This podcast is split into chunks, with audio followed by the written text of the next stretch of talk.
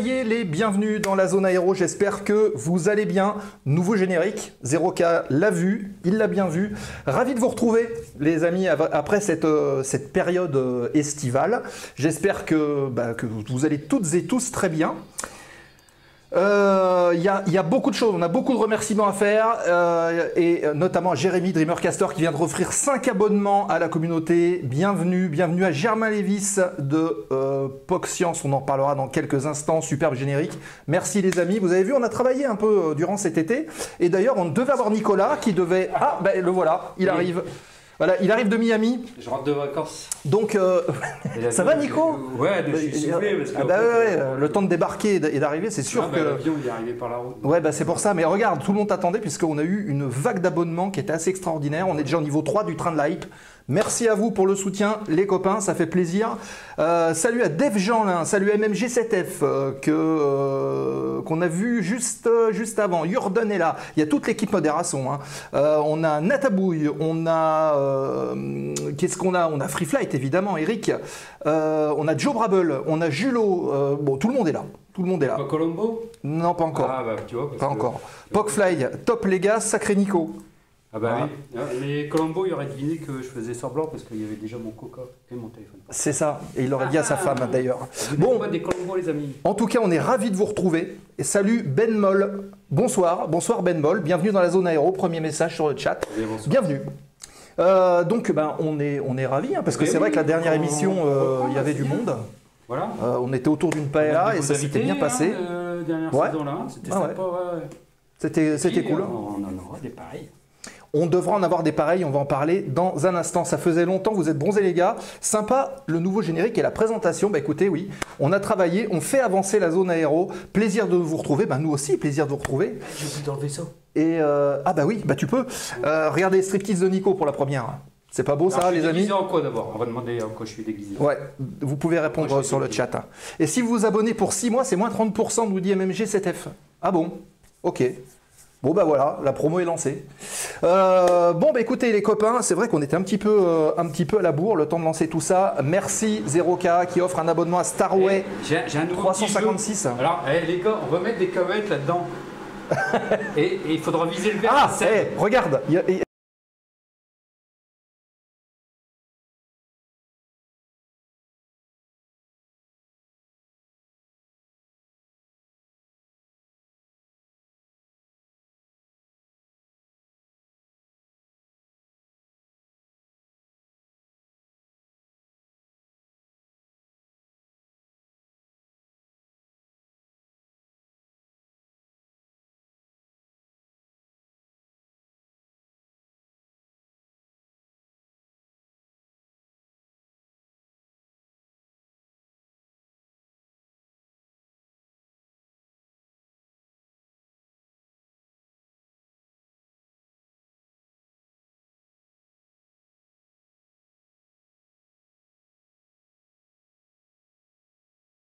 Voilà, normalement ça dure venir là. C'est bon là? Vous nous confirmez que c'est OK? a marché sur un câble Ben non. Oui, ok, c'est bon, c'est bon, c'est bon. Ah Je ne sais pas ce qui s'est passé, c'est sur la, petite table de mix. C'est pas, on, teste hein, parce que euh, je ne sais pas si vous voyez. Alors si, on va vous montrer. Tiens, donc il y a la caméra ici que vous connaissez d'habitude. On a évidemment celle-ci qui est logiquement là. Hop, voilà. Euh, non, elle est là ou pas? Euh, Ah oui, non, elle est ici. Voilà. Là, il y a celle-là que vous connaissez. Celle-là, elle est connue, c'est celle qu'on utilise d'habitude. Mais on en a une nouvelle, et cette nouvelle, elle va être dédiée pour recevoir les invités, elle est là-bas. Et c'est celle-là. C'est la nouvelle on aura disparaître Nico. Une nouvelle, une nouvelle caméra qui va faire des zooms automatiques. Et là, celle-là, c'est vrai qu'elle fait disparaître Nico. Donc, on, a, on, a, mis des petits plats dans les grands. Vous avez vu, il y a aussi un nouvel habillage. On a changé les logos un petit peu. Euh, on a mis les nouveaux panneaux. Parce qu'avant, c'est vrai que c'était... Euh, les, euh, tu sais, le, le, les machins qui le FSD, là, voilà. Ouais. Le, FMS. Et, euh, aujourd'hui, on a changé, on a mis un panneau un peu plus aéroport, voilà. Et puis on a changé aussi euh, tout, tout l'habillage, tout le visuel. Bon, bref, vous allez découvrir ça au fur et à mesure de l'émission. On va parler justement des nouveautés de la rentrée de la zone aéro dans un instant. On a, comme d'habitude, le, même type de rubrique. Et euh, bah, on vous propose tout de suite de bien démarrer les choses puisque le train de la hype est terminé. Il y a 9 abonnements, merci à vous. Euh, on va tout de suite eh ben, déposer le plan de vol de l'émission. Hmm. C'est parti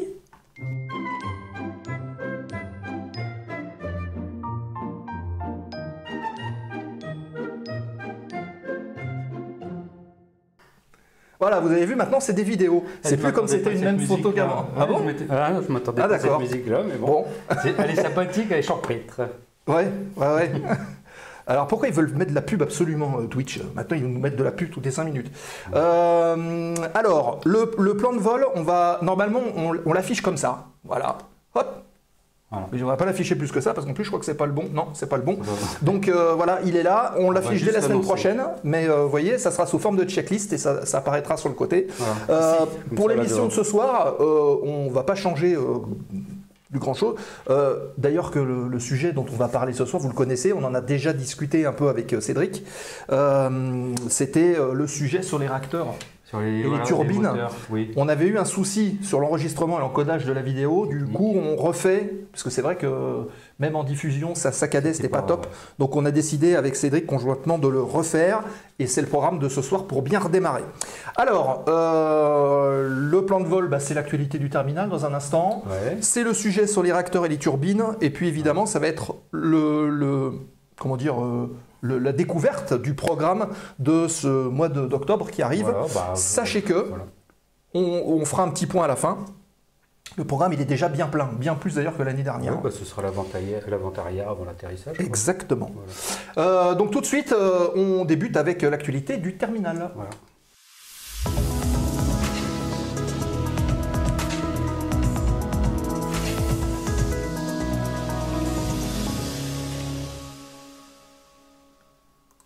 du monde qui regarde la zone. Euh, Et ouais, ouais, il y a du monde. Alors d'ailleurs, on va changer de caméra. Tac, on va se mettre ici. Voilà. Euh, l'actualité du terminal. Alors si à quoi que ce soit, n'hésitez pas à nous le dire évidemment, puisque euh, on ne peut pas forcément voir tous les réglages qu'on a fait. donc n'hésitez pas à nous prévenir sur le chat s'il y a quoi que ce soit qui se passe on peut Faire une checklist. Tu veux faire une checklist? Est-ce que l'image ça va? Ouais. Est-ce que le son de nous deux ça va? Je suppose. Eh ben oui. Ben, ils nous entendent pas, ils nous entendent pas, ils nous répondent pas. si, si, si. Voilà, oui, Jérémy nous dit oui. Ok, allez, c'est parti. parti euh, vous nous voyez dans le haut, all clear, donc tout est bon. Alors, quelques nouveautés de la rentrée de la zone aéro. Vous le verrez également défiler dans les textes du chat. Euh, c'est donc bah, la refonte de l'identité visuelle de la zone aéro jusqu'au logo. Vous avez peut-être pas fait gaffe. Et d'ailleurs, euh, même ah des gens bien initiés n'ont pas vu que le logo n'est plus le même. Maintenant, le logo s'appelle la zone aéro, alors qu'avant c'était aérozone. Donc là, maintenant, voilà, c'est officiel, le nouveau logo, la zone aéro, est lancé. Euh, nouveau euh, bonjour le CAF, première fois sur le chat, bienvenue. Euh, si en bas à droite, bah, en bas à droite, oui, ça c'est le, petit panneau.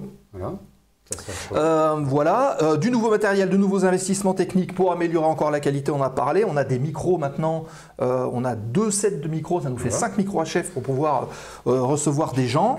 Les avions en métal sont nettoyés. Voilà, ils sont nettoyés. et puis, alors vous avez peut-être vu sur le générique, et vous le verrez aussi défiler dans le chat, nous ne sommes pas peu fiers de rejoindre un collectif de streamers qui s'appelle POC Science.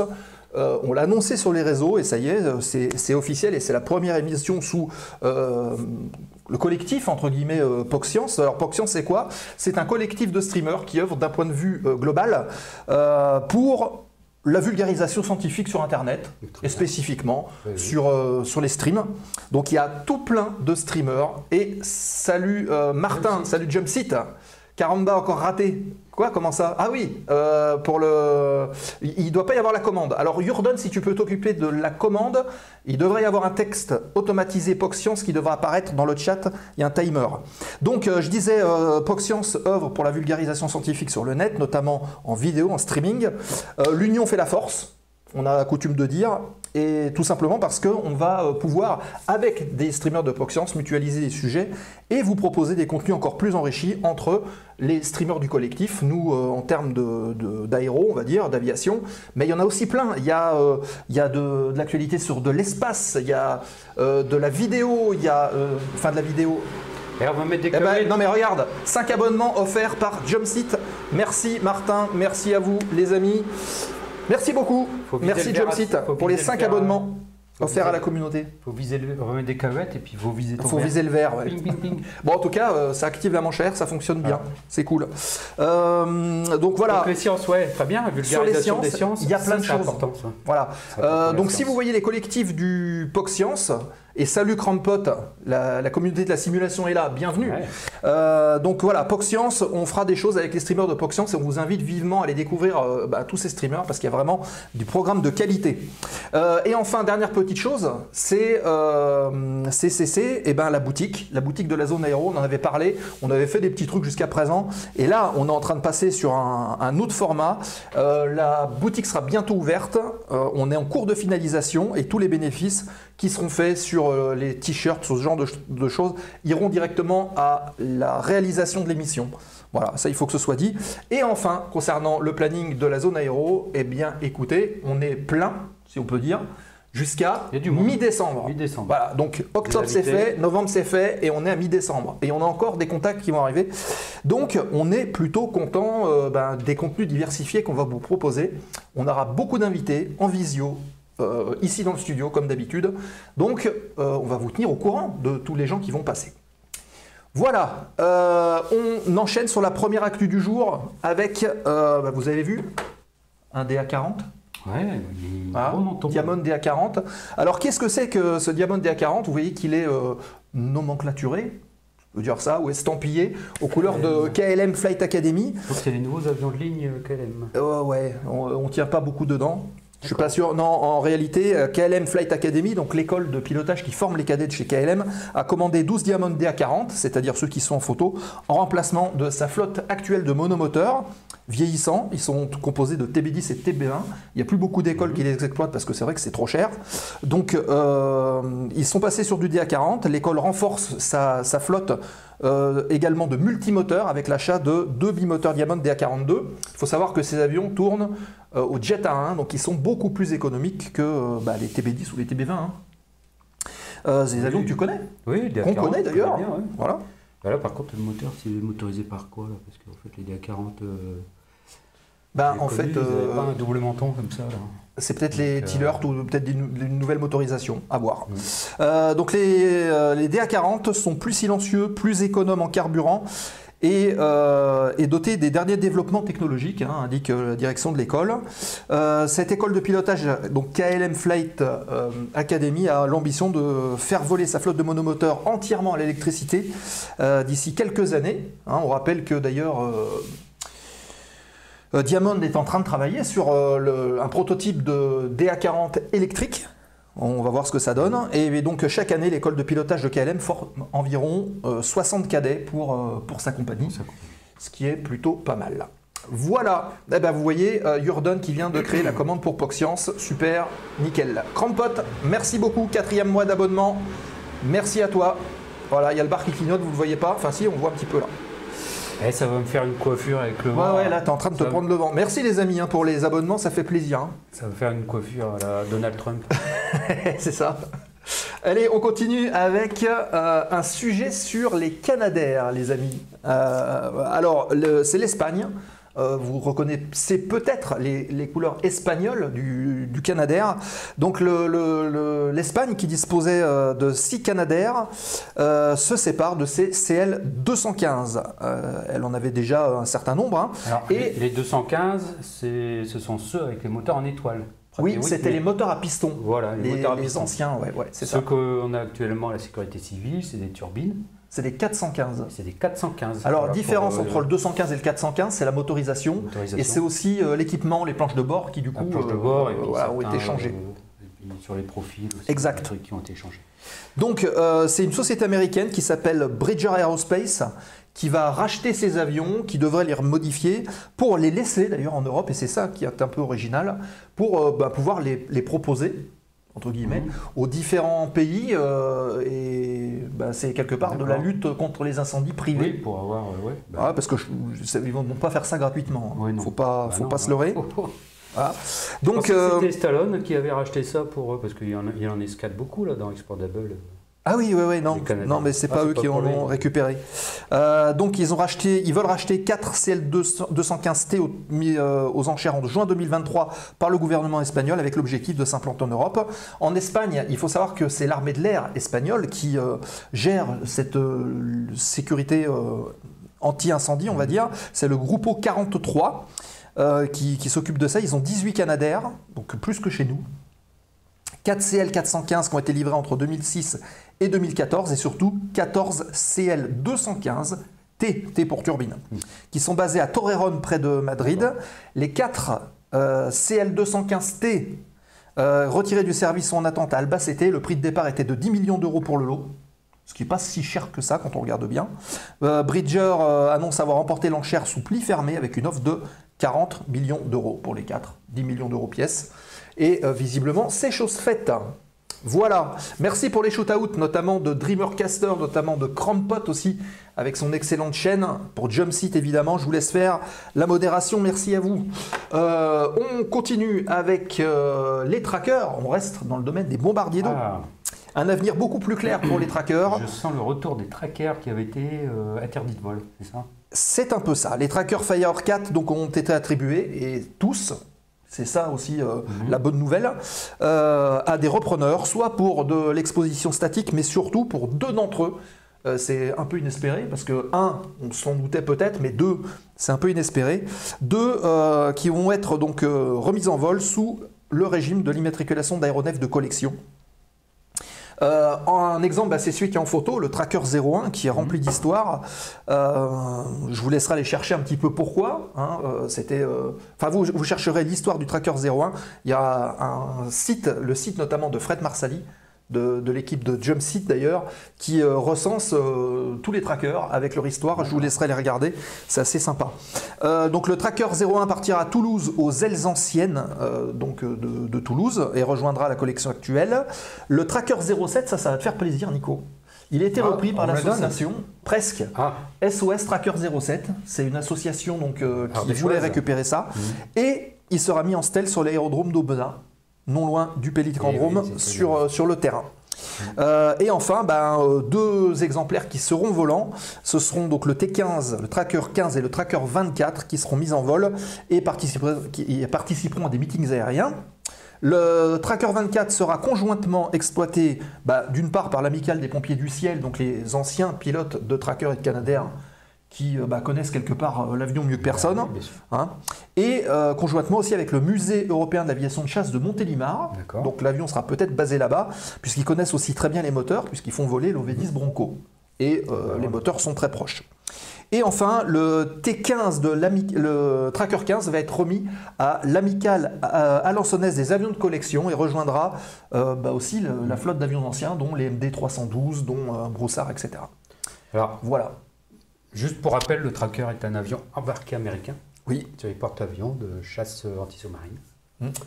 Il a été euh, reconverti. Il a été reconverti. Alors, autre chose, un truc qui me fait vraiment plaisir, c'est que effectivement ces avions-là, on se souvient parce qu'on les a connus hein, quand on était à Nîmes. Ah ouais. On les voyait décoller et puis faire leur travail. Et ils ont été arrêtés de vol, hum. ce qui est un peu triste en fait. Et là, ce qui me fait plaisir, c'est qu'on ne cherche pas à les mettre à la ferraille, non, on, les, on les, les distribue dans des associations qui prennent l'engagement de les, de les maintenir en, bon état, même pour les statiques. Donc euh, voilà, c'est important de donner un peu de patrimoine comme ça pour que ça continue d'exister. Euh, en vol ou même en statique. Eh ben, on, peut, euh, on peut remercier l'amicale des pompiers du ciel parce que c'est aussi eux hein, qui ont euh, beaucoup œuvré voilà, euh, pour, très bon ça. Esprit, hein. Très bon esprit. Il y a tellement de choses qui ont disparu de l'aviation française parce que l'administration a décidé qu'il fallait ferrailler, malheureusement. Mais bon. C'est comme ça. Là, c'est bien. Bonne nouvelle. Et on continue avec la dernière petite news du jour. Et vous reconnaissez des têtes dans toutes les personnes qui sont ici sur la photo. Et salut Céline, Bienvenue, elle est là. Céline. Elle est là, Céline. Euh, Razia, des pilotes français au championnat d'Europe de voltige. Huit pilotes de l'équipe de France se classent aux 11 premières places des championnats d'Europe 2023. Vous reconnaissez celui qui est au milieu, Florent, Florent Houdon, qui était venu ici avec son collègue de gauche. Hein, euh, donc euh, Popov. donc non, c'est il est où Popov? On le voit ou pas sur la photo? Il n'est pas à gauche? Euh, est-ce qu'il est sur la photo ou pas? Non, il n'y est pas.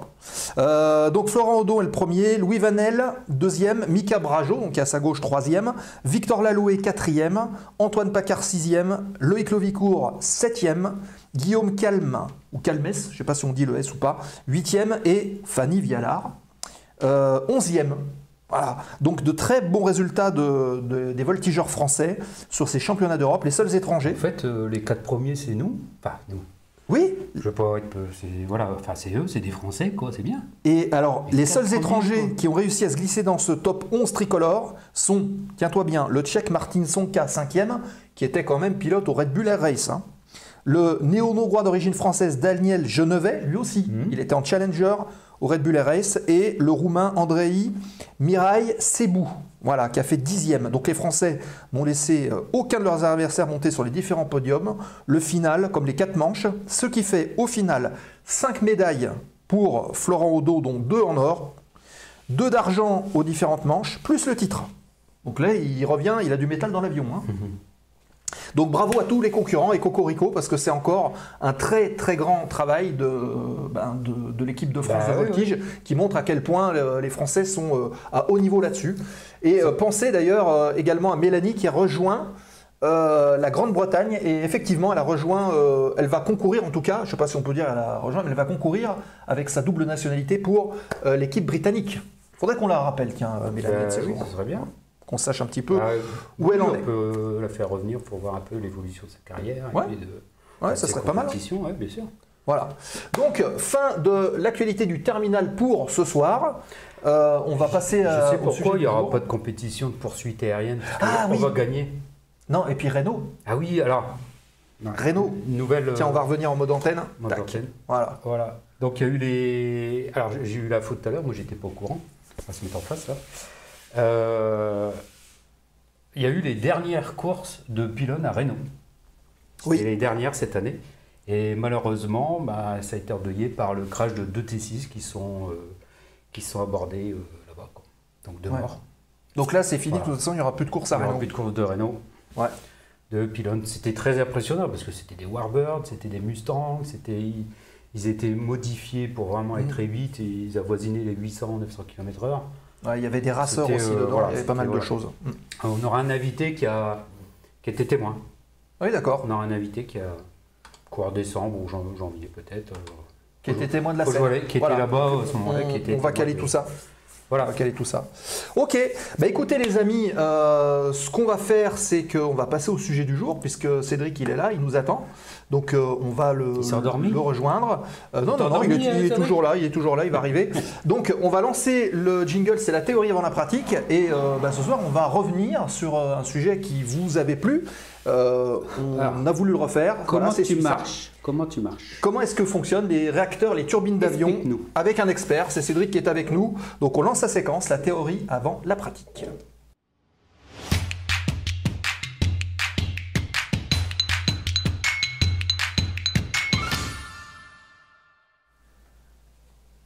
Et on retrouve Cédric qui arrive et il est là. Magnifique. Salut Cédric.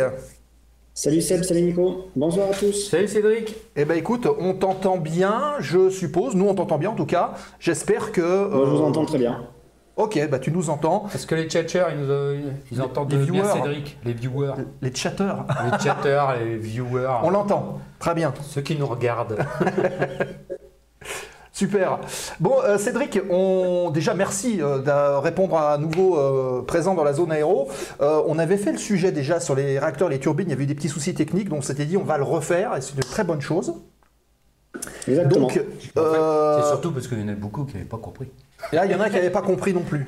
Ah oui, ben Jean n'est encore pas arrivé. Mais voilà, les gens, les passagers, c'est ça, c'est exactement ça. Donc, euh, ben, écoute, euh, on te laisse euh, partager ton écran et puis on redémarre le sujet. Et puis, bah, s'il y a des questions, n'hésitez pas à les poser dans le chat. Peut-être rappeler un peu Cédric ce qu'il fait dans oui, la vie. Bien, oui, on, on peut ou pas? Bien sûr, bien sûr, bien sûr. Euh, ah ben ben moi, je suis euh, ancien euh, instructeur théorique en ATO, donc en école de pilote de ligne. Au, préalable, j'ai été instructeur sur simulateur de vol dans l'armée. Et aujourd'hui, je m'occupe pour un grand ATO de gérer, gérer son, son réseau d'école à travers le monde. Voilà. Oula, c'est une, grosse responsabilité, ça, ouais, effectivement. Ouais, ouais. D'ailleurs, maintenant, quand on aura Cédric, on va demander des abonnements T3. Allez, on monte en qualité. Ah c'est normal. bon, trêve de plaisanterie. Euh, on va attaquer. Donc, on va basculer euh, en affichage d'écran. Hop, Cédric va nous partager son écran. Ça va arriver dans un instant. Voilà, et on va pouvoir démarrer le sujet du, donc, du jour, les réacteurs et les turbines. John Barber, parce que quoi qu'il en est, barbe. Exactement. Euh, donc pour ce sujet des moteurs à, réaction, moteurs à turbine, d'ailleurs on va en parler, hein. on a souvent ce, cette petite amalgame, on ne sait pas si on doit dire moteur à réaction, moteur à turbine, hein. donc en fait on va, on va en parler très rapidement, la différence est très simple. Euh, avant de parler du principe de fonctionnement, euh, je vous propose de faire un bref, un bref historique hein, d'ouvrir le moteur à, turbine, à réaction, et quelle a été son évolution, surtout dans la partie, dans la partie aéronautique. Euh, donc historiquement, les toutes premières planches, de, les premières ébauches du moteur à turbine, euh, en effet, Nico, c'est Monsieur Barber, hein, euh, donc je ne sais pas si son nom vient de sa barbe, j'en sais rien. mais en effet, c'est en 1731 où il a inventé cette, cette, cette, machine. Alors, pour information, elle n'a jamais été produite, pour, elle est restée uniquement sur papier au départ. Euh, mais en tout cas, ce sont les premières traces historiques de systèmes avoisinant le fonctionnement d'un moteur à turbine qui ont été, qui ont été retrouvés. Euh, donc le principe, hein, là, c'était euh, en théorie de l'eau qui chauffait et avec la vapeur, ça, faisait, ça, ça entraînait des systèmes, des, des, systèmes de poulies et d'engrenage, un peu comme ce qu'on verra sur, sur les turbines tout à l'heure. Donc ça, c'était vraiment les, les prémices euh, des moteurs à turbine. Ensuite, il faut savoir que ça s'est développé, hein, ça s'est développé dans les industries, euh, dans, tout ce qui est naval. Euh, mais pour nous, ce qui nous intéresse, c'est pour la partie aéronautique. le tout premier avion à réaction de l'histoire de l'aéronautique, donc c'était le Henkel 178, hein, produit en 1900, dont le premier vol pardon était en 1939. donc, comme assez souvent dans l'aviation, euh, tout, ce qui est, euh, tout ce qui est nouvelle technologie est d'abord apparu dans le monde militaire, a d'abord été utilisé euh, et produit dans le monde militaire, et ensuite, bien après, c'est arrivé dans, la, dans, le monde, dans le monde civil. donc c'est pour ça qu'on est aux alentours de 39-45 sur les, sur, les premiers, sur les premiers avions à action, donc pendant la Seconde Guerre mondiale. Les Allemands étaient en fer, de lance de ces trucs-là d'ailleurs. Hein. Ils ont contribué à l'évolution. Hein. Exactement. Euh, ensuite, donc, on a eu euh, le Gloucester E28, euh, qui a été le, premier avion allié, donc en l'occurrence il était britannique, à, voler en, en 1941. Et puis ensuite, euh, fin de la guerre, plutôt fin de la guerre, on a commencé à avoir les premiers euh, vrais avions, on va dire, de combat et d'entraînement. Hein. Donc on a eu le, Vampire, qui est quand même assez connu, hein, euh, cet avion-là, donc en 1943. Et ensuite les deux derniers qui sont aussi très connus pour les amateurs de Seconde Guerre mondiale, hein, le Hankel 162 et le Messerschmitt 262, qui, sont, qui ont quand même bien aidé les Allemands en fin de la guerre, mais du coup c'était, on était déjà sur la fin de la guerre et à eux tout seuls, ne pouvaient pas euh, redresser le cours de la guerre. Oui, c'est vrai qu'une petite parenthèse, parce que pour ceux qui ont eu la chance d'aller à Melun, euh, ah oui, euh, il y a 15 jours. Il y a 15 jours, ils ont vu en vol un Messerschmitt 262. Mhm. Voilà. Ils sont plus beaucoup. Ça doit être extraordinaire à voir. Bref, petite parenthèse, parce que c'est un avion. C'est un avion qui fait rêver quand même. Mhm. ah ouais, c'est. Euh, ensuite, bon, ça, on le connaît beaucoup mieux hein, dans l'aéronautique, euh, dans, l'aviation militaire moderne. On va retrouver euh, moteur à action, moteur à turbine dans tout ce qui est partie défense aérienne, avion de chasse, défense aérienne, bombardement, hein, reconnaissance, etc., etc. Donc évidemment, fleuron de l'aéronautique français, militaire français, on va retrouver le Rafale. Euh, autre exemple, l'avion européen, l'Eurofighter. Et côté américain, on va retrouver F-22, F-35, toute la série RDF, hein, euh, qui sont des avions euh, qui utilisent pour la propulsion un système à réaction, un système à turbine. Et presque tous les avions de ligne aujourd'hui, de toute façon, fonctionnent avec des avions à turbine ou à réaction. Oui, exactement. Tous les avions, justement, très bonne transition, tous les avions à turbine commerciaux, on va dire larges, ce qu'on appelle les larges, donc euh, partie 16-25, donc avions commerciaux à gros en port de passagers, fonctionnent à avion à turbine. Pas tous à réaction, mais quasiment tous à turbine. Donc on en, reparlera euh, juste après de cette petite différence qu'il peut y avoir entre avion à réaction et avion à turbine. Euh, donc pour la partie aviation commerciale, euh, ben on voit, hein, comparé à 1939 pour la partie euh, militaire, le premier avion civil à réaction, donc c'est le Comet DH-106 hein, qui a été mis en service en, 1952. donc bien après la fin de la Seconde Guerre mondiale et qui a servi à faire le premier emport, le premier emport de passagers pour l'aviation civile. Ensuite, les choses se sont quand même bien accélérées la partie aéronautique a, la partie aéronautique civile hein, a quand même bien rattrapé le retard qu'elle avait sur la partie militaire, si je puis dire. donc on a le, fameux Boeing 707. qui, a vraiment été le, premier avion à succès de l'avion à réaction à succès de l'aéronautique civile. Bien évidemment le Concorde, euh, que tout le monde connaît, hein, euh, qui pour l'instant a des performances euh, pour l'aéronautique civile, hein, pour la partie aéronautique civile transport de passagers, qui a toujours des, performances inégalées à l'heure actuelle. c'était le seul avion de passagers qui passait le Mac, hein, c'est ça Oui, c'est ça, il était à Mac 2.2, mais il était, au-delà, il était même au-delà de, Mac 2 en croisière, il était entre un Mac 1.9 et Mac 2.2. donc, donc, par contre, le problème, c'est que comparé à un, euh, un Boeing ou un Airbus standard et un Concorde n'emportait qu'une centaine de passagers. Donc en effet, les places, les, billets d'avion pour faire Paris-New York sur Concorde étaient quand même relativement chers parce qu'il fallait amortir le cours du carburant sur 100 passagers au lieu de 200 ou 300 habituellement. Ouais. Alors on, peut euh, signaler aussi qu'il euh, y a eu un peu une sorte de commémoration du Concorde puisque il y a une marque de briques qu'on assemble, hein, qu'on ah, forcément citer, qui vient de sortir justement une réplique du Concorde et l'équipe de Jumpseat, on salue Martin qui d'ailleurs doit partir, euh, sont amusés, ils ont, ils ont, mis 6 heures pour le construire hier. Ah, ah c'est leur stream d'hier soir, ils ont fait le Concorde, euh, voilà, euh, monté comme ça. Ah, eh, tu sais pourquoi c'était cher de, le Concorde? Parce que le pilote c'était Alain Delon quand même. Ah oui, c'est pour ça.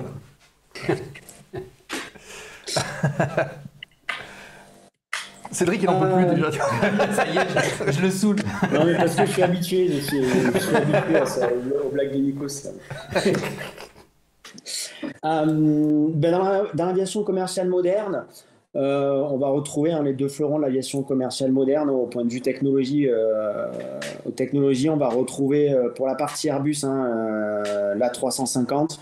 XWD, XWD pour Extra Wide Body, et, et le 777X euh, pour, euh, pour la partie Boeing. Donc, ce sont les derniers avions commerciaux à utiliser, euh, sortis, à utiliser les, une propulsion à turbine à réaction. Alors, ce qu'on peut voir d'ailleurs dessus, c'est qu'on se rend compte qu'il y a moins de moteurs que les autres avions, mais par contre, que les moteurs sont beaucoup plus volumineux maintenant. Exactement. Si on compare au 707 qu'on a vu, au DH106 qu'on voit au début, même par rapport au, 707 hein, qui, avait ses, qui avait ses quatre réacteurs, on voit clairement qu'il y avait quatre créateurs avec des réacteurs qui posaient sur les ailes et par rapport à la taille de la cellule et du, euh, et du fuselage paraissent relativement modestes. Et aujourd'hui, quand on regarde le, le, triple 7 ou, ou, la 350, euh, on, a des, euh, on a des dimensions qui sont tout autres. Est-ce que vous avez un, ordre d'idée, c'est Nico, de la taille, du diamètre que peut faire l'entrée d'air d'un réacteur bah, de, triple 7 ou 350 on peut demander au chat, savoir si eux, ils ont. Ah oui, euh, savent peut-être. Voilà, à, votre avis, voilà, question euh, posée par, euh, par Cédric. Quel est, à votre avis, donc le, diamètre de, des avions modernes Des entrées d'air, oui. Enfin, des entrées d'air, des moteurs, voilà, des réacteurs des avions actuels. À votre avis, quelle taille ça peut faire? Alors, il y a Ben Moll qui nous dit 4,5 mètres. Il y a MMG7F qui nous dit 4 mètres. 0K à 4 mètres. 3 mètres 62 pour Joe Brabble, il est précis. Locaf, 5 mètres. Voilà. Est-ce qu'on est dans, ces, dans cet ordre d'idée-là On est un peu en dessous des 4 mètres quand même. Aujourd'hui, sur, euh, sur ces avions-là, on est, euh, on est aux, on peut, ça tourne aux alentours de 3 mètres 40. Euh, c'est de cet ordre-là. Après, en fonction des variantes de moteur et des puissances, à 10, ça se joue à 10 cm près, mais on est, on est, on est aux alentours des 3 mètres 40, 3 mètres 30, 3 mètres 40 pour les diamètres d'entrée, ce qui est quand même c'est quand même assez grand. Quand même, euh, ce qui est quand même euh, énorme pour, une, pour un diamètre d'entrée de moteur. Hein. C'est-à-dire qu'il faut, regarder, faut vous imaginer chez vous, euh, c'est un mètre plus haut qu'un plafond standard de maison. Hein. Ouais, oui, c'est sûr que bon. Jérémy Bogen nous avait dit que le LIP a un sacré acteur 3 mètres 43, donc il est à 3 cm de la bonne réponse. Bravo, Jérémy. On en a gros, c'est ça, ouais, c'est ça. ok. Donc deux gros réacteurs, deux grosses entrées d'air. Oui, tout à fait. Euh, donc voilà pour la partie, euh, pour cette petite partie euh, historique. maintenant, si avant de rentrer dans le détail, sans, toujours en vulgarisant bien sûr, dans le détail technique, on va parler du principe général.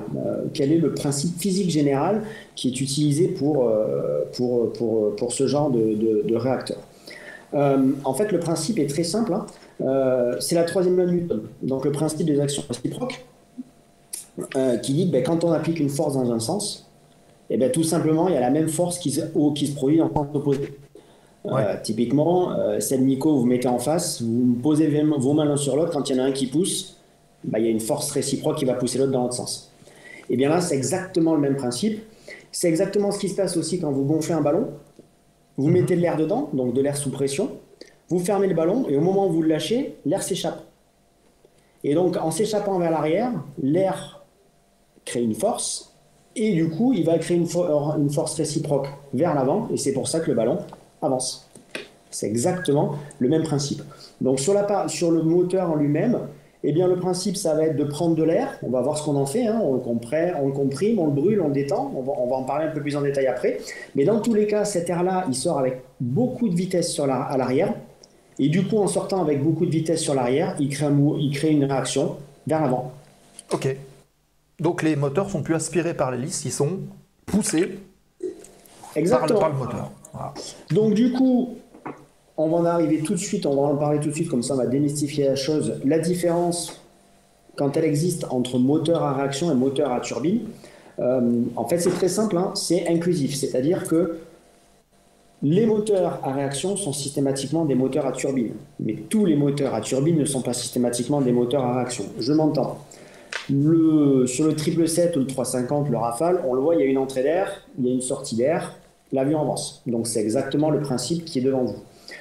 Euh, on va prendre un ATR, le principe d'un ATR, hein, euh, qui est aussi un avion de ligne, hein, euh, qui est plus utilisé pour le, pour le court courrier. et on en a parlé tout à l'heure, par exemple, avec les Canadair. Ce sont, des, ce sont des moteurs à turbine. Et pourtant, ils ont des hélices. Hum.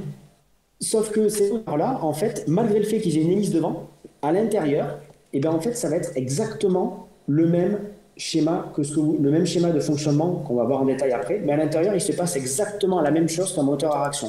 La seule différence, c'est que devant, il y a une hélice, et en fait, au lieu d'utiliser la vitesse des gaz d'éjection qu'on voit sur l'arrière pour créer une propulsion vers l'avant, on va utiliser les gaz pour faire tourner l'hélice devant.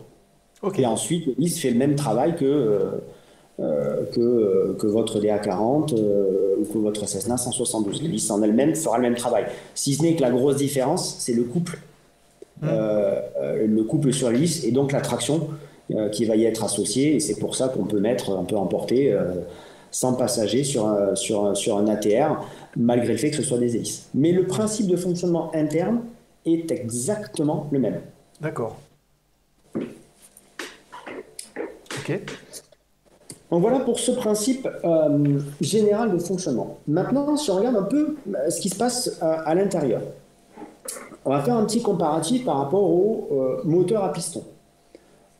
même chose, on va essayer de pas trop entrer dans les détails, hein, on, va rester, on va essayer de rester au niveau. vous avez le moteur à piston hum, de votre, de votre Cessna et vous avez le réacteur de votre A350. Initialement, il se passe un peu la même chose. C'est-à-dire que sur un moteur à piston, qu'est-ce qui va se passer? On va d'abord absorber de l'air. Ensuite, cet air-là, on va le mettre dans une chambre qu'on va sceller pour qu'elle soit étanche. On va comprimer cet air-là. Une fois que l'air est comprimé, on y met de l'essence. On enflamme le mélange air-essence. Et forcément, si on prend de l'air comprimé avec de l'essence et qu'on y met le feu, qu'est-ce qui se passe? Il y a une détente. Voilà, exactement. Et on se sert de cette détente-là pour, euh, pour faire bouger le piston et donc entraîner le moteur. Eh bien, sur un moteur à réaction, il se passe exactement la même chose. On va avoir exactement les quatre mêmes phénomènes. C'est-à-dire qu'on va d'abord aspirer de l'air euh, par l'entrée d'air hein, qui, est, euh, qui est sur l'avant. Donc on va aspirer cet air-là. De la même manière qu'on aspire l'air, on le voit en dessous sur, la, sur un moteur à piston. Ouais. Ensuite, cet air-là, il va passer dans un compresseur dont le rôle va être exactement comme dans le moteur à piston de comprimer l'air.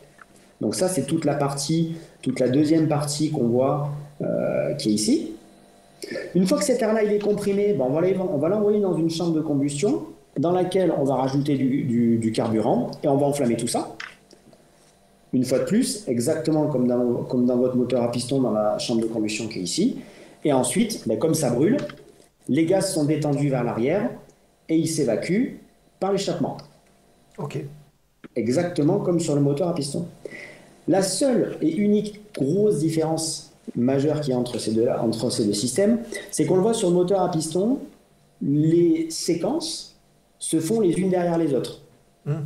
C'est-à-dire qu'on prend d'abord de l'air, une fois qu'on a, on est obligé de l'avoir, on le comprime, une fois qu'on le comprime, on l'enflamme, et ensuite on attend la détente. Hmm. Sur le moteur à réaction, comme on peut le voir ici, c'est un flux continu.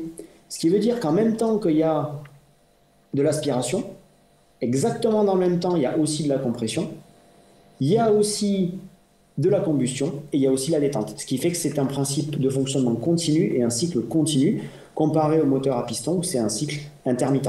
Mais le principe reste exactement le, même. Je prends de l'air, je le comprime, je mélange à du carburant, je l'enflamme et je le détends. En fait, euh, l'énergie euh, qui permet de faire avancer l'avion du réacteur, en fait, elle n'est pas mécanique par rapport au, au moteur à piston. Le moteur à piston, c'est le, c'est le mécanisme du cylindre, du, ah, du requin qui, transmet, la force. La force pour faire avancer l'avion. Le réacteur, lui, c'est euh, juste l'énergie de l'explosion, on peut dire. Exactement, c'est tout à fait, c'est tout à fait ça, Nico. C'est-à-dire qu'on le voit sur la partie moteur à piston, hein, ici sur la partie chambre de combustion, mhm. l'explosion des gaz, euh, la combustion du mélange air-essence va engendrer une grosse pression sur le piston le piston va descendre et en descendant, bah, lui, il est relié à l'arbre moteur qui fait tourner les roues, qui fait tourner lisses, euh, les roues sur une voiture, lisses. Et c'est le mouvement mécanique qui engendre la rotation des lisses. Ici, eh bien, c'est l'éjection des gaz sur l'arrière à très grande vitesse qui fait que par le principe des actions réciproques va créer une traction vers l'avant. Ouais. Alors en fait, euh, il doit y avoir, euh, ça doit être beaucoup plus, avoir un rendement beaucoup plus important sur le réacteur parce qu'il y a quand même beaucoup moins de déperdition sur toutes les pièces en mouvement, les pièces mécaniques du moteur à, piston. Euh. Tout à fait, exactement. Le rendement énergétique d'un moteur à, réaction et euh, euh, le rendement énergétique, le rendement global d'un moteur à réaction est bien meilleur que le rendement d'un moteur à, explosion standard, un hein, moteur piston. Comme tu l'as très bien dit, Seb, la première raison, c'est que c'est par rapport aux pièces en mouvement. Hein. Euh, et on le voit, la, raison aussi principale, c'est qu'on le voit clairement sur ce schéma. Euh, un moteur à réaction ou à turbine, hein, il est, en l'occurrence pour celui-là, il est axial. C'est-à-dire qu'il y a clairement un axe de symétrie au centre et toutes les pièces sont placées sur le même axe. Mmh. Ce qui fait qu'il n'y a, a, pas de jeu de renvoi de pièces, etc., euh, etc. Alors sur un moteur à piston, comme on peut le, comme on peut le voir en dessous, on voit clairement que les pièces ne sont pas axées en elles-mêmes, on transforme des mouvements de translation en mouvements de rotation, etc., etc. Et ça, ça engendre des contraintes et des pertes qui sont relativement importantes sur, sur les systèmes. Ouais, ok. Donc là, sur ton dessin, en fait, on profite de l'explosion et de l'éjection des gaz vers l'arrière pour faire tourner euh, la turbine, là, les trois... Exactement. On va, on, va, on, va en redire, on va en reparler juste derrière exactement qu'est-ce qui se passe au niveau de cette partie réacteur et cette partie turbine et à quoi ça sert. Euh, donc voilà pour le principe de fonctionnement global et surtout la différence hein, euh, qu'il peut y avoir entre un moteur à explosion et un moteur à, réaction. Donc la partie moteur à turbine, j'en ai parlé. Euh, vous voyez là, c'est parfaitement illustré. Hein. On voit notre moteur à réaction standard, donc type, ça peut être type A330, Boeing 737 ou même Rafale. Et ensuite notre turbopropulseur d'ATR. Et comme je disais tout à l'heure, si on enlève cette partie hélice qui est devant, et bien on voit que le fonctionnement interne du moteur et la construction interne du moteur est exactement identique à celle qu'on a sur le moteur à réaction pur et dur. Sauf que là, il s'ouvre vers le bas, par contre. Oui, parce qu'en effet, alors tout à fait, euh, Seb, parce qu'en fait, ça reste un échappement. Du coup, là, en fait, on ne se sert pas, comme je vous l'ai dit, on ne se sert pas de la vitesse d'échappement des gaz pour créer la propulsion vers l'avant. On se sert de la vitesse de propulsion, de la vitesse des gaz pour faire tourner cette turbine qu'on voit là, qui on va, on va en reparler après, fait tourner le compresseur, mais qui surtout va venir faire, c'est elle, c'est ces gaz-là, comme le moulin avant. C'est-à-dire qu'on souffle de l'air sur un moulin avant, et qu'est-ce qui se passe quand on, quand on souffle sur un moulin avant les, les pales tournent. Et bien là, c'est exactement la même chose. On souffle de l'air sur les pales de turbine, du coup les pales de turbine elles tournent, et comme elles sont mécaniquement liées à l'hélice, et bien l'hélice tourne et produit la traction. Ok. Voilà pour cette petite différence. Euh, donc maintenant, en effet, euh, Nico, pour revenir à ce que tu disais, cette petite partie, donc on a, je pense qu'on a bien compris, euh, appréhender ce système-là de action-réaction. Je prends de l'air, je le propulse vers l'arrière et ça me ramène vers l'avant. Maintenant, à quoi servent toutes ces parties mobiles qu'on peut voir? Eh bien, en fait, sur, sur cette partie moteur à réaction, les gaz qui sont éjectés vers l'arrière, certes, servent à la propulsion, mais comme on l'a dit, pour que ça fonctionne, il faut que l'air soit comprimé au départ. Donc il nous faut bien un compresseur qui va comprimer l'air. Sauf que ce compresseur, il a, besoin d'énergie pour fonctionner. Et donc en fait, le principe est assez simple. C'est-à-dire qu'une partie des gaz d'éjection, qui sert à la propulsion, va aussi servir à faire tourner cette turbine. Et on a dit sur la diapo précédente que cette turbine-là, les gaz faisaient tourner la turbine, et pour un turbopropulseur type ATR, la turbine servait, servait à faire tourner l'hélice. Oui, mais dans tous les cas, elle sert aussi à faire tourner le compresseur. C'est-à-dire que c'est la force même que produit le moteur qui, en faisant tourner la turbine, entraîne le compresseur, qui lui-même, à nouveau, compresse de l'air, qui permet d'être enflammé, qui permet de faire tourner la turbine, qui permet de faire avancer l'avion. c'est auto-entretenu, c'est ce que tu disais tout à l'heure. Exactement, c'est un cycle qui est auto-entretenu. C'est pour ça que, typiquement, au niveau du démarrage, quand on va démarrer un moteur à réaction, il lui faut une certaine vitesse initiale pour qu'il puisse continuer à fonctionner. Si la turbine ne tourne pas assez vite, si la turbine ne tourne pas assez vite, elle ne fera pas tourner le compresseur assez vite, qui lui ne comprimera pas assez d'air hmm. pour que le système s'entretienne. Mais une fois qu'on a atteint cette vitesse-là minimale, et eh ben en fait, au fur et à mesure qu'on brûle des gaz, on fait tourner la turbine, au fur et à mesure qu'on fait tourner la turbine, on compresse de l'air et le système s'auto-entretient. Donc en fait, pour accélérer, il faut envoyer de l'essence quelque part. Exactement, tout à fait. C'est, on va dire que on, va pas rentrer dans les détails, mais au niveau gestion carburant, c'est un petit peu plus simple que pour les mélanges qu'on peut avoir sur les moteurs à piston.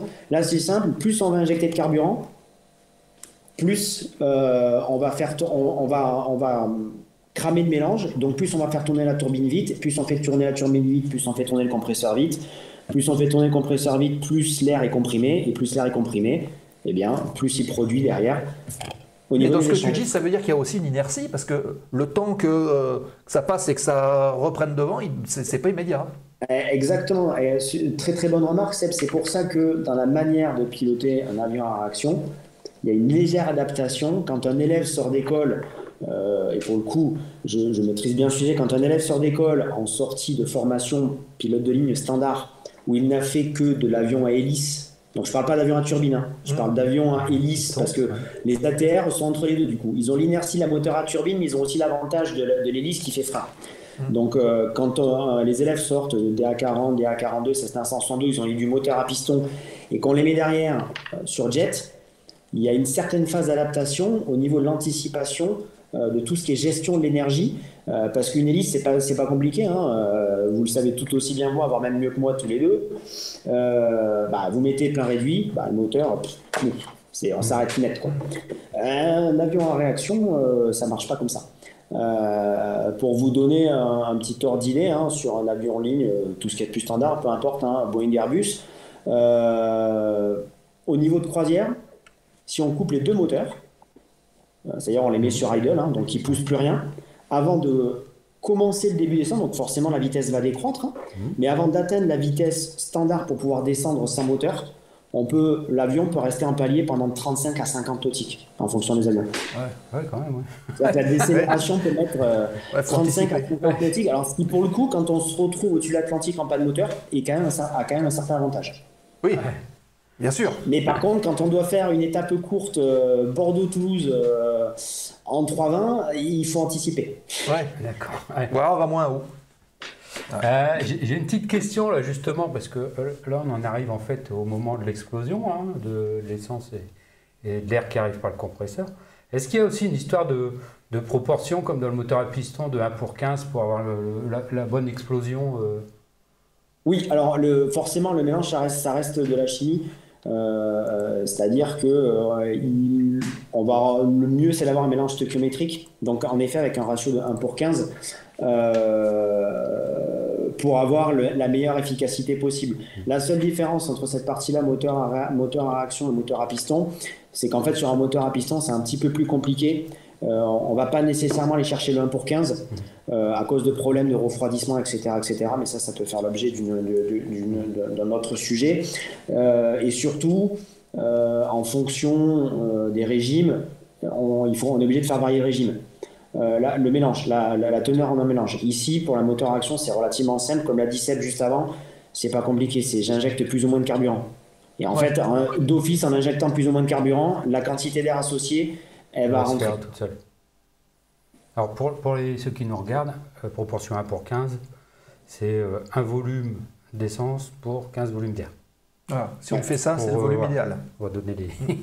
Et après, si, on va, si en effet, hein, si on pousse dans les extrêmes, c'est-à-dire si on met euh, trop d'air pour passer de carburant, eh ben, en fait, ça brûle pas. Hein. Mmh. C'est comme si on mettait une goutte d'essence une goutte d'essence dans 10 euh, 000 litres d'eau, ça serait complètement dilué. Et à contrario, si on met trop d'essence, eh ben en fait on noie, il n'y a plus assez d'air pour que ça fonctionne. Ouais, donc faut avoir le, La combustion par, euh, utilise l'oxygène. Donc si à un moment donné il n'y a pas assez d'oxygène, la combustion ne peut pas se faire. Ok. Ça marche. Alors très bonne remarque de Pocflay qui dit il y a aussi deux flux sur le réacteur, ça pousse. Bah, justement, on en parle là. Exactement. Euh, donc au niveau des moteurs à réaction, euh, à turbine aussi ça marche hein, parce qu'on a, on a aussi ce système-là de flux pour les, euh, pour les turbopropulseurs. Euh, mais pour la suite, je garde le principe de moteur à réaction, ça, ça permet, c'est plus simple. Donc on va avoir deux sous-types de moteurs à réaction. On va avoir les moteurs à réaction simple flux, ce qu'on appelle simple flux et double flux. Donc là, je vous laisse deviner avec l'image quelle est la différence majeure, hein, ça se voit. Euh, c'est flagrant. Laquelle On voit que le simple flux, vas-y, Laquelle est plus grosse que l'autre? Exactement, c'est toujours, c'est toujours cette différence. C'est un dilemme quand même qu'on rencontre partout. Exactement. non, non, non, non, pas euh, en fait, simple flux, c'est assez simple. On le voit. Pourquoi Parce qu'il n'y a qu'un seul flux d'air. C'est-à-dire que là, l'air rentre ici, donc par la partie air intake, donc entrée d'air. Et on voit que la totalité de l'air passe par tous les étages de compresseur, par la chambre de combustion et par les turbines et par l'échappement. Donc, la totale, donc en fait, on n'a qu'un seul flux d'air. C'est pour ça qu'on appelle ça simple flux. Euh, pour les doubles flux, bah, comme son nom l'indique, on va avoir deux flux d'air différents. C'est-à-dire que là, on a notre entrée d'air principale. Donc l'air arrive sur, euh, dans cette entrée d'air. Et au niveau de l'entrée d'air, il y a une séparation qui va être, euh, qui va être faite en deux flux le flux d'air froid, le flux d'air chaud. Le flux d'air froid, c'est le flux qu'on voit, hein. donc ça passe sur le, premier étage, tout, donc la totalité de l'air passe sur le premier étage qu'on voit qui est ici, euh, qui s'appelle ce qu'on appelle le fan, hein. euh, qu'on appelle le fan. Donc tout l'air passe ici, et ensuite il y a une partie de l'air qui est directement évacuée sur l'arrière, donc ça c'est le flux d'air froid. Et ensuite qu'on voit qu'il y a une petite partie ici qui vient, qui rentre dans la partie compresseur. Hum qui ensuite est brûlé ici dans la partie combustion, qui passe par la turbine et qui est évacué. Donc c'est pour ça qu'on appelle ça double flux, et ça c'est le flux d'air chaud, du coup. On a un flux d'air froid et un flux d'air chaud, donc c'est pour ça qu'on appelle ça double flux. Ok. Alors il y a Jérémy Boget qui dit j'ai une impression de deux chambres de combustion du coup pour le double flux. Donc non, il n'y en a qu'une. Non, non, il n'y en a qu'une. C'est parce qu'en fait, c'est, euh, comme on l'a vu tout à l'heure, ce sont des, réacteurs qui sont cylindriques. Et en bah, fait, la vue en coupe fait que. Si on peut. Euh, euh, on a un outil pédagogique, figure-toi, mon cher Cédric, dans la zone aéro. J'en suis jaloux même. Si ah bah, Donc, voilà. Il y a un concours pour le gagner. Hein. Il va y avoir un concours bientôt pour le gagner normalement. Donc le fan, on a dit. Et donc là, voilà. Donc en fait, ce qu'on a ici, là, c'est ce, ce que tu as mis dans la deuxième flèche rouge de ton schéma. Oui. Faudrait que je le tourne dans l'autre sens d'ailleurs pour qu'on soit aligné, tu vois. C'est plus froid. Donc non, non, donc la, combustion, la, chambre de combustion, il n'y en a qu'une seule, c'est juste que là, sur le schéma, pour faire les coupes et surtout pour montrer qu'il y a un arbre au milieu, c'est-à-dire pour montrer ce qu'on a dit tout à l'heure, que la turbine entraîne physiquement la partie compresseur, c'est le schéma qui est comme ça. Mais en fait, il n'y a, qu'une seule chambre de combustion et elle est, euh, elle est cylindrique, hein, elle aussi, comme tout le reste. Ok, donc nous, la chambre de combustion, en fait, elle est là, c'est la zone noire qui est ici. Ouais, tout à fait, c'est ça. Voilà. Donc, vous allez me dire, bah, F, à quoi ça sert d'avoir, c'est quoi la différence un peu flux, double flux euh, Quel est l'intérêt de l'un, quel est l'intérêt de l'autre, etc., etc. Donc déjà, ce qu'il faut savoir aujourd'hui, euh, c'est que des simples flux, il y en a quasiment plus. C'est quasiment plus utilisé les simples flux. C'était les premiers, les, vraiment les, premiers réacteurs hein, étaient simples flux. Aujourd'hui, la quasi-totalité des avions, que ce soit militaires, chasseurs ou commerciaux, sont à double flux. Même un Rafale est à double flux. Un Eurofighter est à double flux, un F-35 est à double flux. Euh, la différence qu'on va avoir, on, va, on, va parler, euh, on, va, on va en parler juste après. Juste pour finir sur cette partie euh, type de moteur, on a introduit la notion de simple flux, double flux, donc le nombre de flux d'air, et ensuite on va avoir aussi un deuxième élément déterminant dans, les moteurs à action, ce qu'on appelle les corps. simple corps, double corps, triple corps. Donc là aussi, c'est assez simple à comprendre. Euh, en fait, les corps, c'est les arbres. Donc là, on, voit simple flux, on l'a vu tout à l'heure. Simple corps, pourquoi? Parce qu'en fait, il n'y a qu'un seul arbre au milieu. C'est-à-dire que tous les étages de turbine qu'on voit ici, donc là, on en a trois, hein, ouais. Tournent en même temps et sont liés physiquement par le même arbre à tous les étages de compresseur. Donc là, on en a 3 et 3, 6, on en a 8 sur le même arbre. Il y a tout qui est sur le même arbre. Ouais. D'accord. Euh, donc, je pense que vous me voyez venir, le gros, gros inconvénient du simple corps, c'est la masse inertielle associée à tout ça. C'est-à-dire qu'en fait, il faut, euh, on a 8 étages de compresseur liés à 3 étages de turbine avec un seul arbre. La masse de tout ça liée. C'est énorme. C'est énorme, ce qui fait que euh, à entraîner, là pour le coup, on est vraiment sur une inertie qui est, phénoménale. Hmm. Donc c'est long à entraîner, mais aussi long à arrêter. donc même chose, voilà, ça c'est un système qui est plus utilisé. Euh, ou du moins très peu, euh, qui est plus utilisé dans l'aviation moderne. Hein. Et ensuite, on va avoir les double corps ou triple corps. Donc là, on a un exemple de double corps en dessous. Donc le, schéma est assez bien fait parce qu'il y a un système de couleurs. Et en fait, on voit qu'on a deux arbres qui sont concentriques. Donc là, si on regarde sur notre partie turbine, on a quatre étages de turbine. On a les parties vertes et la partie jaune. Et eh bien en fait, la, différence, c'est qu'on a, on a ces deux étages de turbine, donc un et deux en vert, qui sont physiquement liés par un arbre à ces étages de compresseur-là. Et on a deux autres étages de turbines qui sont totalement décorrélés des turbines vertes et qui, elles, avec leur propre arbre, entraînent les étages de compresseurs qui sont devant. Ce qui fait qu'au niveau des masses inertielles, ça réduit énormément et surtout ça autorise des vitesses de rotation différentes au niveau des compresseurs et des turbines. Ah bah tiens, je vais reprendre mon petit pédagogique. Exactement. Alors pourquoi on peut avoir des vitesses différentes? Eh bien, je vais tout simplement vous prendre le, principe de, votre hélice. Euh, sur votre Cessna 150, une fois de plus, euh, on sait quand un objet tourne, il a une vitesse de rotation. Sauf que euh, le problème, le problème d'un avion à piston avec une hélice, eh bien, c'est qu'en bout de pale, au bout de la pale, la vitesse de rotation est plus forte qu'au niveau de, de, la base de la pale. Mmh. Et on se retrouve limité par quoi? Ben, Par la vitesse du son. Ah oui Exactement. On se retrouve limité par la vitesse du son. Et par ce principe-là de double corps, du fait que, ben on le voit, hein, on le voit vraiment sur le schéma, il y a des, diamètres qui sont différents, eh bien on peut jouer sur des vitesses de rotation différentes, c'est-à-dire que les, éléments, les, parties de compresseur qui ont des diamètres plus petits peuvent tourner plus vite que les éléments de compresseur qui ont des diamètres plus gros, qui eux, ben, par rapport à ce problème-là de vitesse de son en bout de pale, sont obligés de tourner moins vite. Ce qui permet, une fois de plus, d'améliorer le rendement. D'accord. Est-ce que j'ai été clair euh, dans mon explication Là, si je comprends bien, donc euh, euh, le, compresseur vert avec la turbine verte, là, ça concerne le, flux d'air chaud. Oui, tout à fait, exactement. Le compresseur jaune, lui, il gère, enfin gérer entre guillemets, le, flux d'air froid. Ah, bah alors pas tout à fait, Il gère flux d'air chaud et flux d'air froid. D'accord. Ah oui, parce que regarde, il envoie dans les deux. Après, après notre partie euh, compresseur jaune, il y a une partie qui vient justement sur la partie compresseur verte, qui est flux d'air chaud. Et il y a une partie qui passe en effet, alors là, c'est, elle est infime, elle est toute petite, elle est autour, qui s'échappe par ici, qui est pour le coup le flux d'air froid. Ouais, d'accord. Ok. Et donc on a euh, le, triple corps. Donc lui, bah, si double corps c'est deux arbres, on va avoir triple corps c'est trois arbres.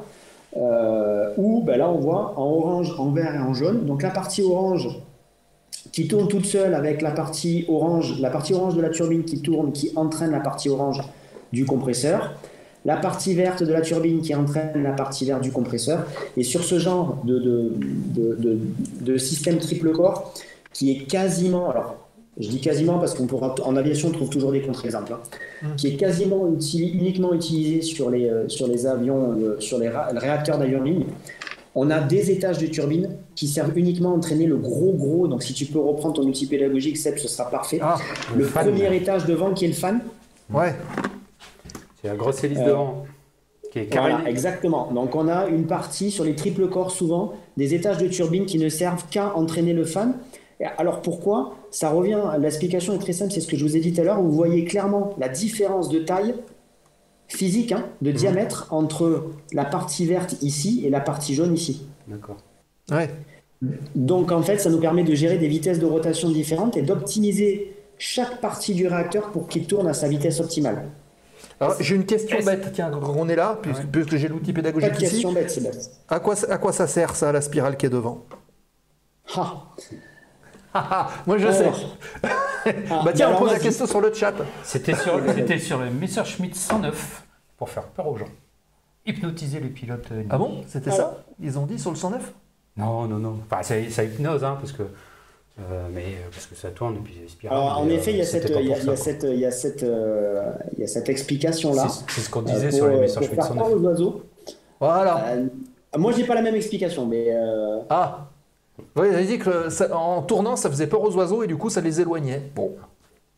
Ouais, je pense que quand ils sont en vol. Euh, et, dans l'île de la jungle, quand on voit le serpent avec les yeux qui font pareil, euh, c'est ça. Hein. Bah alors, c'est quoi notre explication du coup? Hmm, Alors, je pense que c'est une. Je pense pas qu'il y ait de, une seule bonne explication. Euh, l'explication que moi j'en ai, c'est que c'est un détrompeur pour les pilotes pour s'assurer que leur moteur tourne bien. Ah, Parce qu'en fait, quand, euh, les, euh, c'est comme tout, euh, comme beaucoup de choses, je, pense que vous avez déjà vu voir ça, mais pas que sur les moteurs. Quand ça tourne à grande vitesse, on a l'impression que c'est statique. Hmm. On a l'impression que ça tourne pas. Ça tourne tellement vite qu'on a l'impression que ça tourne pas. Or, avec ce, ce cône et ce, ce, filet de peinture, bah, quand le filet de peinture il tourne pas, on voit qu'il est statique, puisque vu qu'il est peint en tortillon, bah, le tortillon reste ne bouge pas. Alors qu'un tortillon qui tourne, ça se voit. Ouais. Est-ce que est-ce que là, je vois le fan, euh, ça, me fait penser en fait à la turbine avec l'hélice mais carénée. Comme si c'était euh, l'hélice d'une turbine mais carénée. Tout à fait. D'accord. C'est un peu le même principe. Justement, on va en parler après parce que la question qui se pose, c'est OK, quel est l'intérêt d'avoir ce type de double flux et quel est l'intérêt d'avoir ce type de double flux? En fait, il y a des avantages et des inconvénients à chacun et c'est pour ça qu'ils sont utilisés dans deux types d'aviation différentes. Ce, type de double flux-là, avec un fan, euh, vous l'avez bien vu, vous l'avez bien compris, c'est utilisé énormément en aviation commerciale. Ce type de double flux-là est quasiment exclusivement utilisé pour, euh, pour tout ce qui est aviation de chasse. Ouais. On va en parler euh, justement, on, va en parler après, puisque ça rentre dans les caractéristiques justement d'un moteur. on en entend souvent des fois parler, on entend des mots taux de dilution, etc., etc. Donc fait, c'est très simple à comprendre et ça explique clairement le pourquoi du comment. On a trois questions sur le chat, si tu veux bien, Cédric. Oui, bien sûr. Alors la première, c'est Pocfly qui la pose, enfin plutôt qui dit le flux secondaire représente 80% de la poussée si je ne m'abuse. C'est exact? L'air froid. Le flux froid en fait. Le flux secondaire, le flux ah, Alors justement, euh, très bonne question, on va en parler après, ça dépend du taux de dilution. Ah, c'est ce qu'on appelle le taux de dilution. Mais sur les plus gros avions, j'ai mis des exemples chiffrés à la fin. Euh, pour, euh, mais en effet, ça va même sur les tout dernières générations de moteurs, vraiment les tout tout derniers, ça va même au-delà. Euh, c'est-à-dire qu'il y a 85, un peu plus même de 85% de la poussée qui est créée uniquement par cette partie-là. C'est-à-dire qu'en fait, si je résume vulgairement, il y a 85% de la poussée qui est créée par un déplacement d'air qui finalement n'est jamais brûlé. Puisque l'air qui passe ici, hein, vous le voyez, passe pas du tout dans la chambre de, de, combustion. il est juste soufflé en fait. il est juste soufflé. C'est pour ça que c'est comme, comme tu as dit, super Nico, c'est une grosse, grosse hélice. Ouais.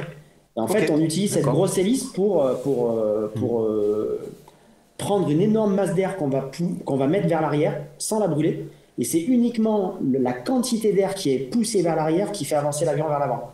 Et du coup, nos 15% qui vont rester ici, hein, parce que du coup, on a quand même 15% qui sont produits par le principe des actions réciproques qu'on a vu, action-réaction, hein, finalement, 15% c'est rien. Donc en fait, à quoi ça sert le fait de brûler tout ça? Ça sert juste à faire tourner le premier qui est devant. Oui, c'est ça. C'est-à-dire qu'on a 15% qui nous sert pour ok, nous aider à avancer, mais surtout, toute l'énergie et tout le carburant qui est brûlé dans cette chambre de combustion, il sert à faire tourner uniquement ce premier étage pour pouvoir produire les 85% de poussée. Ok. Alors, on a une autre question de Jérémy qui, qui dit le double corps et le triple corps ont-ils une influence sur le carburant utilisé ou pas du tout par rapport au simple corps? Bien sûr, tout à fait. Euh, ça a même, une, ça a même une, très très grosse influence. Alors, ça a une influence à trois points de vue. Le premier, c'est clairement la consommation du carburant, hein. euh, puisqu'on a parlé des vitesses de rotation optimisées. Donc, à un moment donné, quand on est là, on va être limité par la vitesse de rotation bah, du, compresseur à l'avant, hein. ce qui fait que tout le reste pourrait tourner plus vite, mais va pas tourner plus vite. Et ce qui fait que forcément, au niveau de la gestion de carburant, au niveau des masses, hein, bah, plus c'est lourd, euh, plus la consommation en carburant est énorme. Euh, c'est un des principes. Le, deuxième problème, euh, le deuxième chose qui influence beaucoup, c'est la stabilité du moteur. On l'a dit, à cause de cette inertie-là, je ne vais pas entrer dans les détails, mais en fait, on peut, on peut avoir ce qu'on appelle les décrochages compresseurs. C'est qu'en fait, le moteur a tellement d'inertie à accélérer, à décélérer, que le flux d'air a énormément de mal à passer entre les différents étages et à un moment donné ça bloque et le moteur coupe. Ok. Tout seul. Ok, ok. Et la, troisième chose, c'est, et c'est là où il faut aujourd'hui au niveau engineering, des fois des triple corps, double corps, chaque constructeur de moteur a son propre avis, c'est la maintenance. Parce que vous vous doutez bien que par contre, à contrario, un simple corps est plus facile à entretenir qu'un double corps. Oui. Puisqu'un simple corps, c'est un arbre, il y a des roulements, et voilà, si vous multipliez le nombre d'arbres, vous multipliez le nombre de roulements, vous multipliez le nombre de systèmes, et forcément, au niveau maintenance, c'est plus lourd, c'est plus cher, etc. etc. Ouais. Mais pour la partie efficacité et consommation, il est clair et net qu'un simple corps euh, va consommer beaucoup plus et va être beaucoup moins efficace qu'un double corps ou qu'un triple corps. Ok. Euh, autre petite question de Ben Moll. Euh, donc sur un triple corps, on pourrait presque dire que le fan fonctionne comme une turbine libre. Voilà, comme oui, exactement. Hmm. Excellente remarque. Ok, ça marche. J'ai une, petite question. Des fois, euh, sur les, aéroports, on voit les avions de ligne avec leurs fans, là, leur moteur. Puis l'avion ne tourne pas. Le fan tourne et puis on entend clic, clic, clic. Ah. C'est dû à quoi? Il ne faut pas monter dans l'avion, peut-être. Ah. Exactement, c'est qu'il est cassé. ah non, pas du tout. Alors, ce petit clic-clic-clic, alors je ne sais pas si j'ai une photo qui s'y. Peut-être, on va le voir sur celle-là. Et en fait, je pense qu'on répondra à la question de Dave Jeanlin juste après, qui dit on entend parfois le terme de post-combustion. Donc ça, je pense que ça arrivera après, Dave. Un petit peu de patience, ça arrive. Euh, alors pour répondre à ta question, Nico, on voit ici que ben, là parfaitement on a un fan et on voit ben, que donc ces, mini-hélices, hein, tu as qualifié ça de mini-hélice, ça s'appelle mm. des obes. Euh, L'aube, ben, elle est fixée sur l'arbre qui est là. Sauf qu'en fait, si on reprend le principe de masse, de masse inertielle, même si c'est lié qu'à un, ou deux étages de turbine et qu'il est tout seul, la masse que ça représente, comme je t'ai dit, si tu prends un, diamètre de 3 m 40, tu doutes bien que la masse est énorme.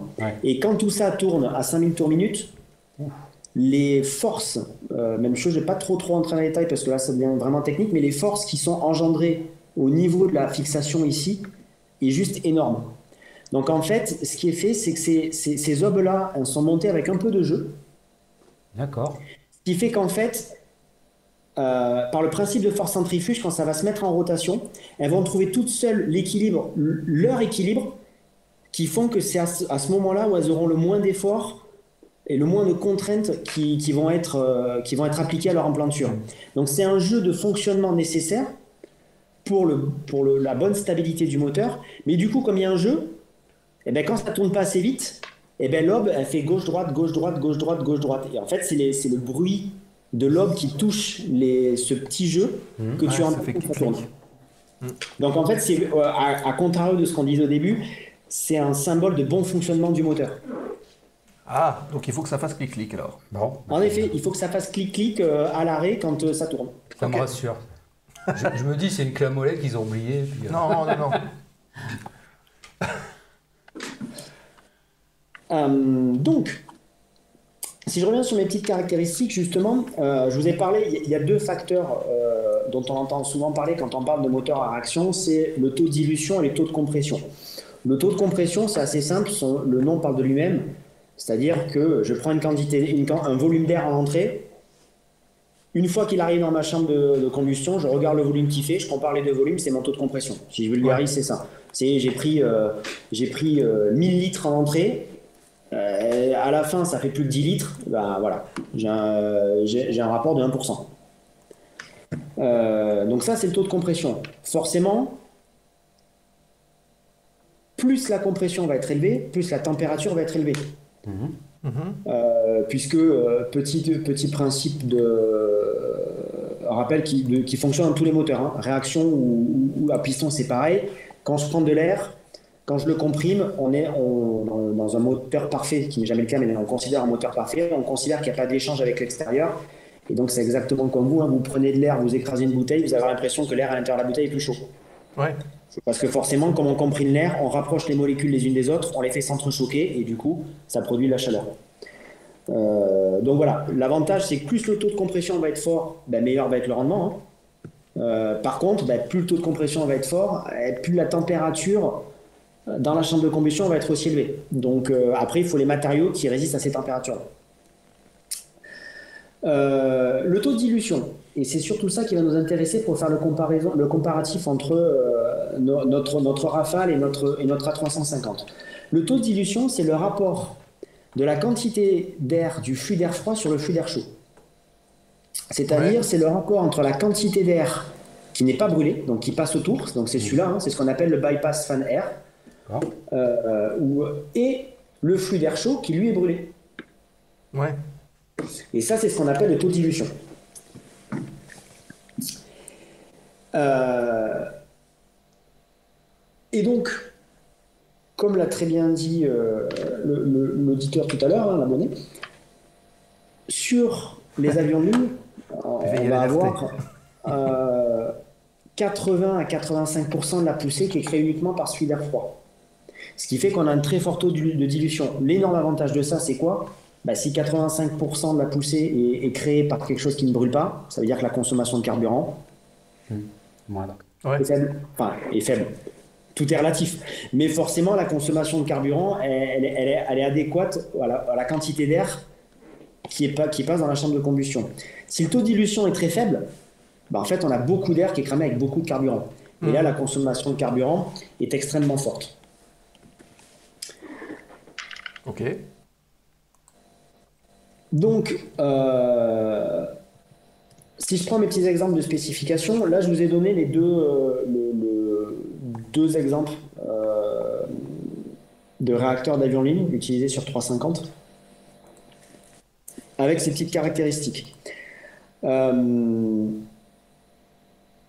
Chaque moteur, comme vous le voyez, et c'est là où c'est, la valeur est quand même assez impressionnante, développe, donc si on prend le 97, 430 kN de poussée.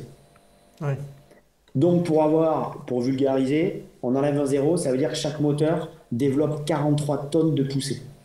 C'est énorme. C'est plus que ta voiture. Euh... ouais, quand j'ai mangé le cassoulet ou pas. C'est une autre histoire. Euh, et ensuite, bah, si on prend ces, ces, ces, caractéristiques dont on vient de parler, eh bien celui-là, il a un taux de dilution de approximativement, si on arrondit, de 10 pour 1. Ça veut dire que pour 10 kg d'air qui passe par le flux d'air froid, on a à peine 1 kg qui, va être, brûlé. Et sur ces 1 kg qui va être brûlé, on va le comprimer 50 fois. Ouais, c'est énorme. Puisqu'on a, on a, on a un, taux de compression de 50 pour 1. Euh, et ce qui fait qu'à la fin, on a, on a, on a quand même ces chiffres-là. Euh, le rapport poids-puissance, on entend beaucoup parler pour tout ce qui est voiture, moto. Euh, le rapport poids-puissance, et eh ben en fait là on a exactement la même chose sur le moteur d'avion, on a un rapport poids-puissance, et on a un rapport poids-puissance de quasiment 6. Mmh. Euh, ce, qui fait, euh, ce, qui, ce qui fait quand même un, excellent, un, excellent rendement. Mmh. donc, maintenant la question qui se pose, c'est de se dire, ok, on a très bien compris pour les avions en ligne, l'intérêt c'est ça. Mais du coup, qu'est-ce qu'il en est pour les avions de châssis euh, exemple typique, ce genre de réacteur, comme vous en avez parlé, ça peut être celui d'un avion de chasse. Euh, aujourd'hui, si je vous donne le taux de dilution, alors de mémoire, hein, m'en voulez pas si je me trompe à 0,2, 0,3 près, euh, je crois que le taux de dilution du Rafale, on est sur quelque chose comme 0,8. Donc on a un taux de dilution inférieur à 1, là où on est sur un taux de 10 pour 1 pour un moteur d'A350. Donc autant vous dire que le fluide d'air froid, lui, la quantité de poussée qu'il génère, il génère rien du tout. En fait, c'est juste fait pour euh, refroidir le moteur, on peut dire. Exactement, tout à fait. C'est-à-dire que ce fluide d'air froid-là, il va servir uniquement à refroidir le moteur. Et là, par contre, euh, on, va utiliser, on va utiliser la quasi-totalité de, de l'air pour créer la poussée. Mais c'est aussi ça qui fait la différence. Si on prend on a parlé de notre, notre, notre triple 7 avec son entrée d'air qui fait 3,40 m de diamètre. L'entrée d'air du Rafale, vous avez vu qu'elle fait pas 3,40 m de diamètre. Euh, du coup, ce qui fait, et c'est ce qui fait aussi la différence entre les deux, le problème du fan, des moteurs à fan, à cause de sa taille et des problèmes de vitesse de, son en bout de pale, et eh ben on est limité. Il va être limité en vitesse. On ne pourra pas dépasser on va pas pouvoir dépasser les Mac, euh, Mac 09, ce genre de choses-là. Euh, alors que avec des moteurs à réaction type Rafale qui sont de taille beaucoup plus petite, qui consomment certes beaucoup plus de carburant mais qui sont beaucoup plus petits, on va créer beaucoup plus de poussée, on est moins limité en vitesse de rotation, et ce qui fait que là, avec des bons profils aérodynamiques d'avion en plus du profil du moteur, on peut atteindre des vitesses de Mach 2 euh, sans aucun problème. D'accord. Donc c'est vraiment au niveau. Par contre, forcément, les, les consommations carburant ne sont plus du tout, du tout les mêmes.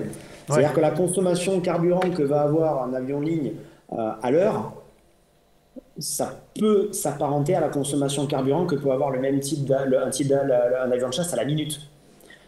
Euh, en, exagérant un peu. Donc on a un, on a un peu un rapport de 1 pour, 1 pour 50, 1 pour 60 au niveau de la consommation. Euh, donc c'est pour ça que le chasseur il est tout seul. Exactement, un avion de chasse seul, il va avoir du mal à faire euh, Paris-Santiago du Chili sans ravitailler. Ça va être très compliqué.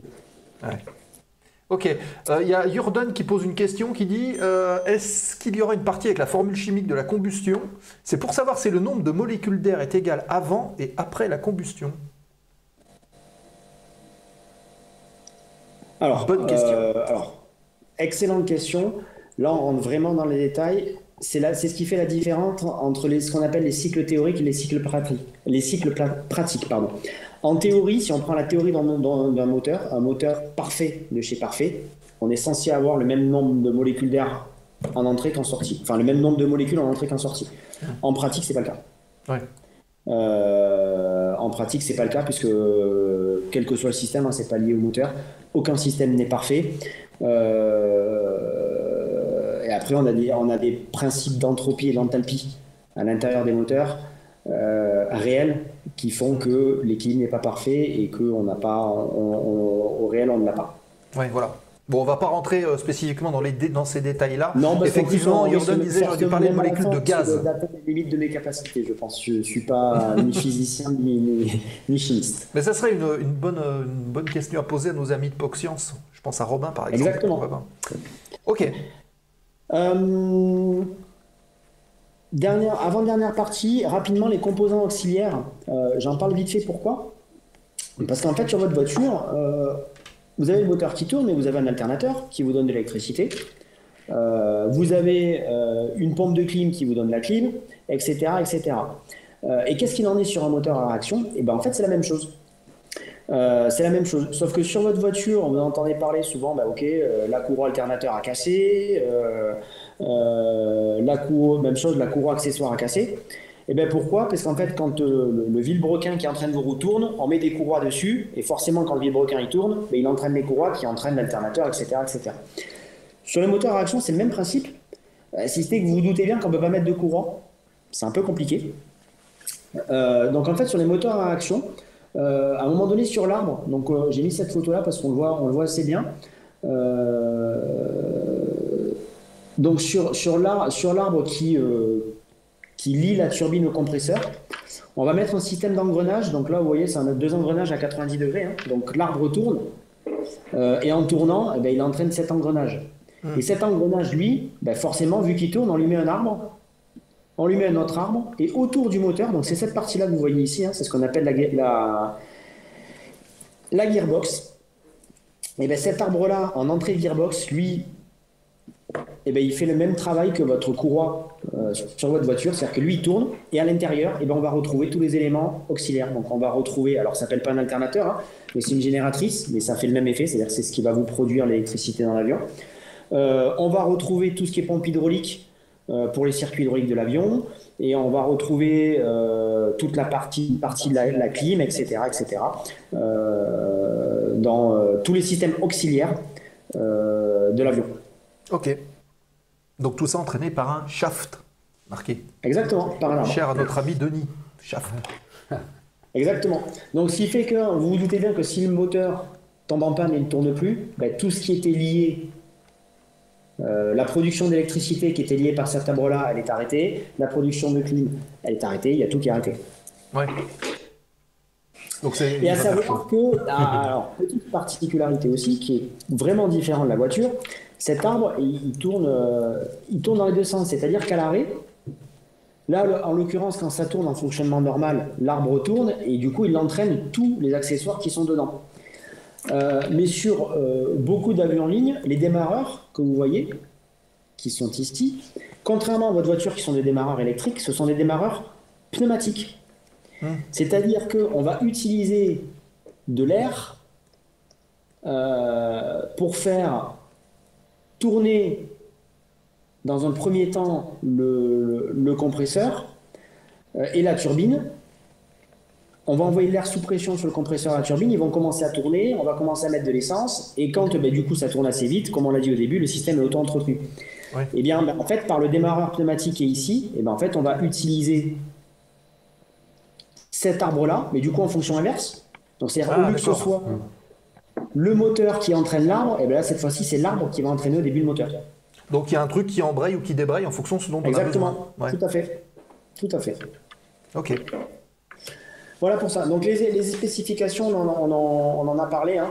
Euh, donc c'est juste pour vous donner des, chiffres pour que euh, et pour voir un peu où on en est aujourd'hui au niveau des technologies, quelles sont les valeurs, euh, les valeurs qu'on peut qu'on peut avoir. D'accord. Et donc même, chose si je peux si, si je peux m'appesantir sur les chiffres ici, pour illustrer tout ce qu'on a dit, ici on a la vitesse de rotation. Donc on voit que euh, le train de 84 et le train de 97 sont des triples corps, mhm. puisqu'on a trois vitesses de rotation, donc ce qui veut dire trois arbres. Et on voit très bien l'avantage du triple corps sur ce coup-là, avec LP c'est pour low pressure, donc c'est le fan. Ok. Donc c'est le gros truc qui est devant. Euh, intermédiaire de pressure, c'est ce qui est au milieu, et high pressure, c'est ce qui est forcément le plus proche euh, de, la, de, la, chambre de combustion. Et comme on l'a vu tout à l'heure, plus on se rapproche de la chambre de combustion, plus la, le diamètre se rétrécit. Et donc, en théorie, si le diamètre se rétrécit, ça peut tourner de plus en plus vite.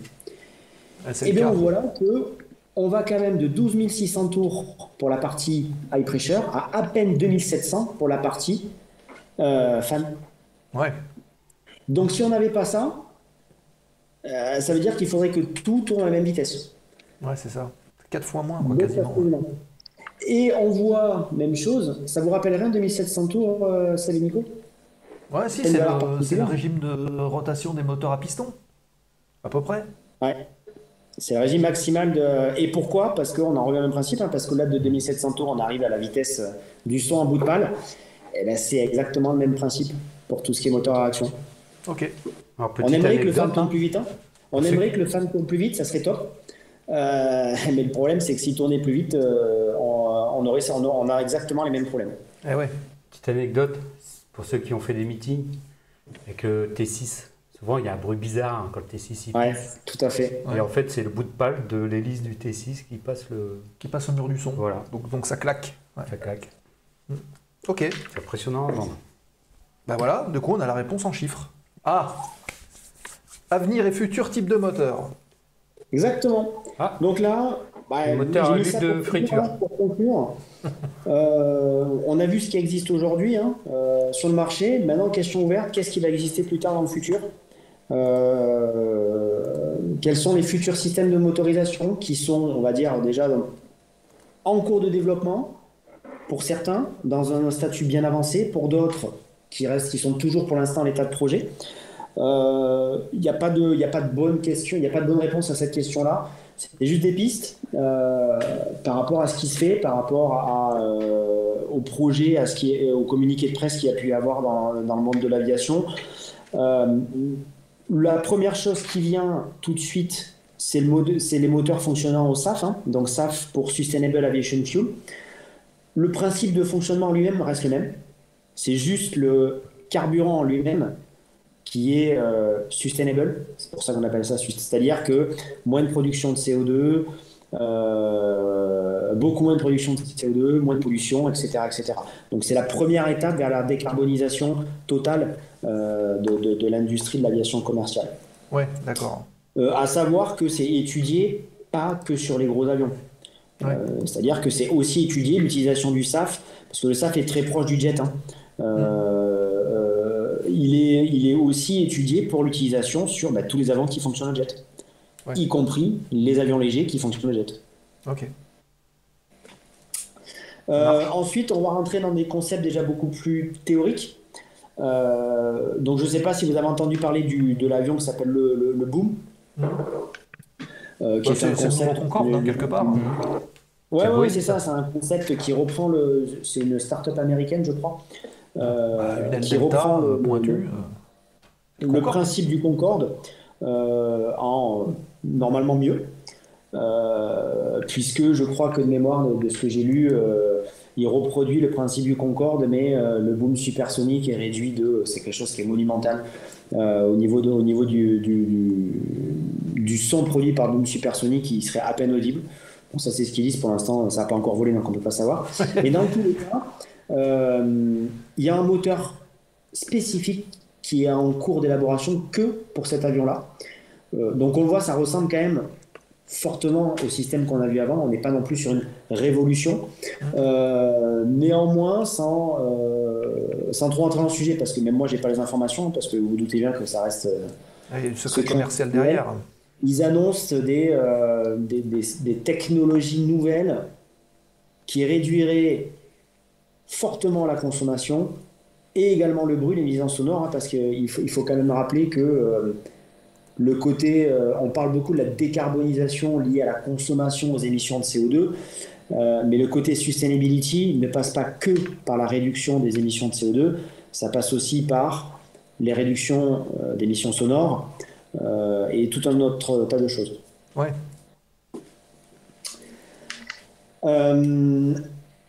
Et ensuite, on va ah. avoir, donc là on est sur euh, deux autres concepts. Alors un qui est un peu, qui est quand même assez abouti. Hein, pour ceux qui ont eu la chance d'aller au salon du Bourget cette année, euh, le, il y avait une maquette grandeur nature du, moteur Safran qui était là, euh, qui est un concept vraiment nouveau. même chose, il y a, pour l'instant il y a peu d'informations qui fuitent sur le, sur, sur le concept, surtout sur les rendements, sur l'efficacité de ce moteur-là. C'est ce qu'ils appellent l'open rotor. Donc en fait, ça ressemble étrangement à un fan, hein, à un fan engine, mais sans carter.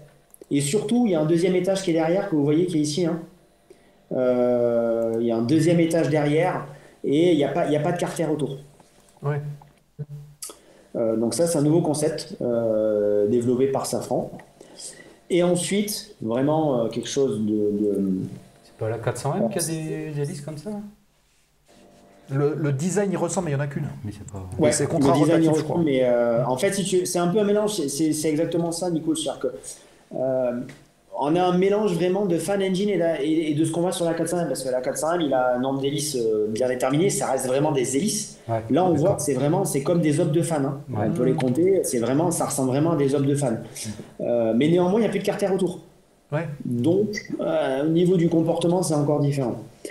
Euh, et donc le dernier, alors c'est pas futuriste, c'est pas la science-fiction. Euh, c'est le sabre laser de Luke Skywalker. Presque. Alors ouais, sauf que c'est un, ah, il y a des essais scientifiques qui ont réellement été menés dessus, même si les résultats n'ont pas fité. C'est chinois.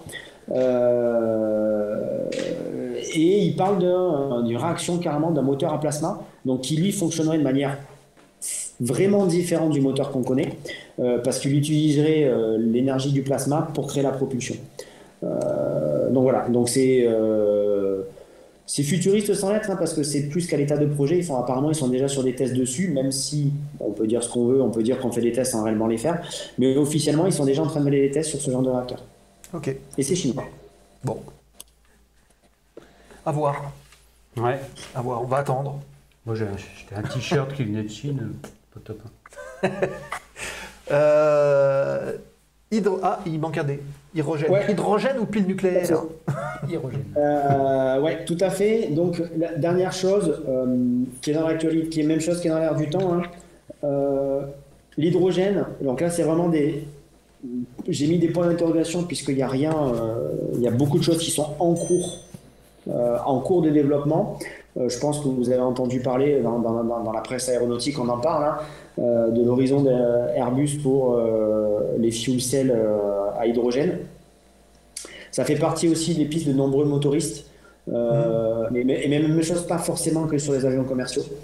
Euh, de faire des moteurs à hydrogène. Donc il y a tout un tas de, d'essais qui sont faits dessus.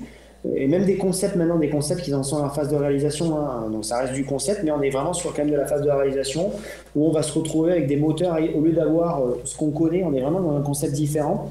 Euh, je peux vous donner deux trois informations là-dessus parce que j'ai participé à deux trois conférences sur ça. au lieu de se retrouver avec deux ou trois, bah, deux moteurs comme on connaît, mmh. on va se retrouver avec 6, 7, 8 moteurs par aile mais ça va être des micro-modules qui seront gérés. On va me dire tout de suite 8 moteurs pareils, ça fait 8 manettes, ça fait 16 manettes au total. Non? En fait, on gérera les 8 moteurs sur une manette. Ah oui, d'accord. Ça sera une monomanette avec et c'est des micro-modules, c'est pas des moteurs comme on les, comme on les connaît euh, qui pèsent. C'est des micro-modules ouais, donc on miniaturise en fait. C'est un peu comme euh, c'est un peu comme on voit les transporteurs avec euh, plein de petites hélices comme les drones. Ouais. Avec les passagers hein, et puis plein de petites hélices alors que c'est comme un hélicoptère, sauf qu'il y a plein de petits moteurs. Ouais, ouais, tout à fait. Donc voilà, donc ça, ça fait partie des concepts. Ensuite, pour les gros, pour les avions commerciaux, ben voilà, on a, on a le moteur à hydrogène pur et dur, euh, qui est en cours de développement par, par plusieurs motoristes. Euh, ça avance bien. Et ensuite, se pose la question aussi la pile nucléaire. Ouais. Euh, puisque la pile nucléaire est déjà, déjà utilisée dans certaines industries très spécifiques. À, pour le coup, elle, avec tous les désagréments et tous les avantages du nucléaire, hein, après je, ne suis pas là pour juger, a quand même un énorme avantage au niveau de rendement énergétique. Mmh. Euh, donc bon, voilà, se posent ces questions-là euh, de l'utilisation éventuelle, pourquoi pas. Euh, on peut imaginer que dans un futur plus ou moins lointain, hein, ça peut être 30 ans, 50 ans, 150 ans, on ne sait pas, hein, on sera peut-être jamais là pour le voir, mais des moteurs qui fonctionneraient avec des piles nucléaires qui finalement auraient peut-être plus besoin d'être rechargé électriquement. Ils, voilà, ils ont une demi-vie, le moteur il dure 50 ans, il tourne pendant 50 ans. Un peu comme ce qui est fait hein, sur, aujourd'hui sur les, euh, sur, sur les, sur les, les porte-avions nucléaires, les sous-marins nucléaires. Le moteur, en fait, quand le, quand le porte-avions est au port, le moteur tourne. Hein. C'est juste qu'il est débrayé. Euh, parce qu'une réaction nucléaire, une fois qu'elle est enclenchée, elle est enclenchée. Hein. Ouais. Euh, donc, donc voilà. Ok. Bon, bah, à suivre, hein, cette technologie. Il y a bah. Ben Moll qui a répondu d'ailleurs plasma gaz ionisé, puisqu'il y avait euh, qui posait la question, je crois. Ou non, c'est 0K qui posait la question c'est quoi du plasma? Donc voilà, c'est un gaz ionisé, on arrache et on enlève des électrons aux atomes aux molécules, et on peut les accélérer avec un champ électrique. Et euh, il précise que euh, ces moteurs existent déjà dans le spatial, donc dans le vide, et le défi doit être de fabriquer des moteurs assez puissants qui fonctionnent en atmosphère. Ouais, voilà. Bien résumé. J'ai aussi appris quelque chose. Ah. Tu pas aussi renseigné sur les moteurs à plasma. Des, avions nucléaires, ça existe. Ça existe déjà Ouais. 1955. Ça existait, ils ont fait des tests, mais je crois que ça n'a pas trop bien fonctionné, je crois, de mémoire, Nicolas. Le, ouais, enfin, si, si, ça fonctionnait, mais je veux dire, c'était trop dangereux, et puis euh, ils ont le cockpit était capitonné de plomb, donc c'était un peu ah, lourd. Oui, ouais, ouais, C'est le NB36 en 1955, ils avaient euh, Peacemaker, ils avaient euh, mis une centrale nucléaire dedans, quoi, pour, ouais, pour, fournir l'énergie. Et puis, mais bon, bon, tout le cockpit était, euh, était en plomb. Ouais, c'est ça. ok. Bon, bah écoutez, euh, c'était bien. Bah on a bien fait le tour là. Euh, voilà, on a fait, on a vu le fonctionnement des réacteurs. Quoi. Avant, pendant, dedans et après. Donc là, on a fait le tour. Ok, super. Ben, Cédric, merci beaucoup en tout cas de. On va parler d'avenir et tout, c'est bien. Ouais, ouais, ouais. On a, on a, on a fait le. Donc, la, boucle est bouclée. Arrêtez de dire que l'aviation ça pollue. On est en train d'étudier. Ah, bah oui, donc d'ailleurs, ça c'est aussi euh, une preuve. Hein, hein c'est aussi une preuve que tout de suite là, euh, oui, euh, les riches ils volent là, ils non, polluent l'atmosphère. Ça se développe pas comme ça, on l'a bien vu. C'est quand même des technologies qui sont poussées. On peut pas en claquant des doigts dire bah ça y est, on a trouvé un truc. Ça, ça, prend du temps. Bah oui. tout à fait. Et puis après, euh, tout est, tout est comparable aussi, parce que si on compare euh, au ferroviaire, il y a aussi des, développements qui sont en cours de systèmes futuristes, de trains en lévitation par champ électromagnétique, ce genre de trucs-là, hein, ben qui sont au Japon. D'ailleurs, certains, certaines études sont en train d'être faites au Japon sur des trains qui dans des tubes électromagnétiques en lévitation. Hein. Donc, on, est vraiment sur la haute technologie, mais ça va pas arriver demain en France. Hein. Ouais, c'est ça. Les écolos, ça quitte pas, la téléportation, euh, on va y arriver petit oh, ouais. T'as vu la mouche, toi, comme film Ok. Ça marche. Bon, bah écoute, Cédric, en tout cas, euh, merci beaucoup pour euh, cet exposé. On l'avait déjà vécu c'est bah, sympa de revenir dessus. Parce que du coup, on l'a pas abordé exactement de la même manière que l'autre fois, alors que c'est le même exposé. C'est ça qui est quand même fabuleux.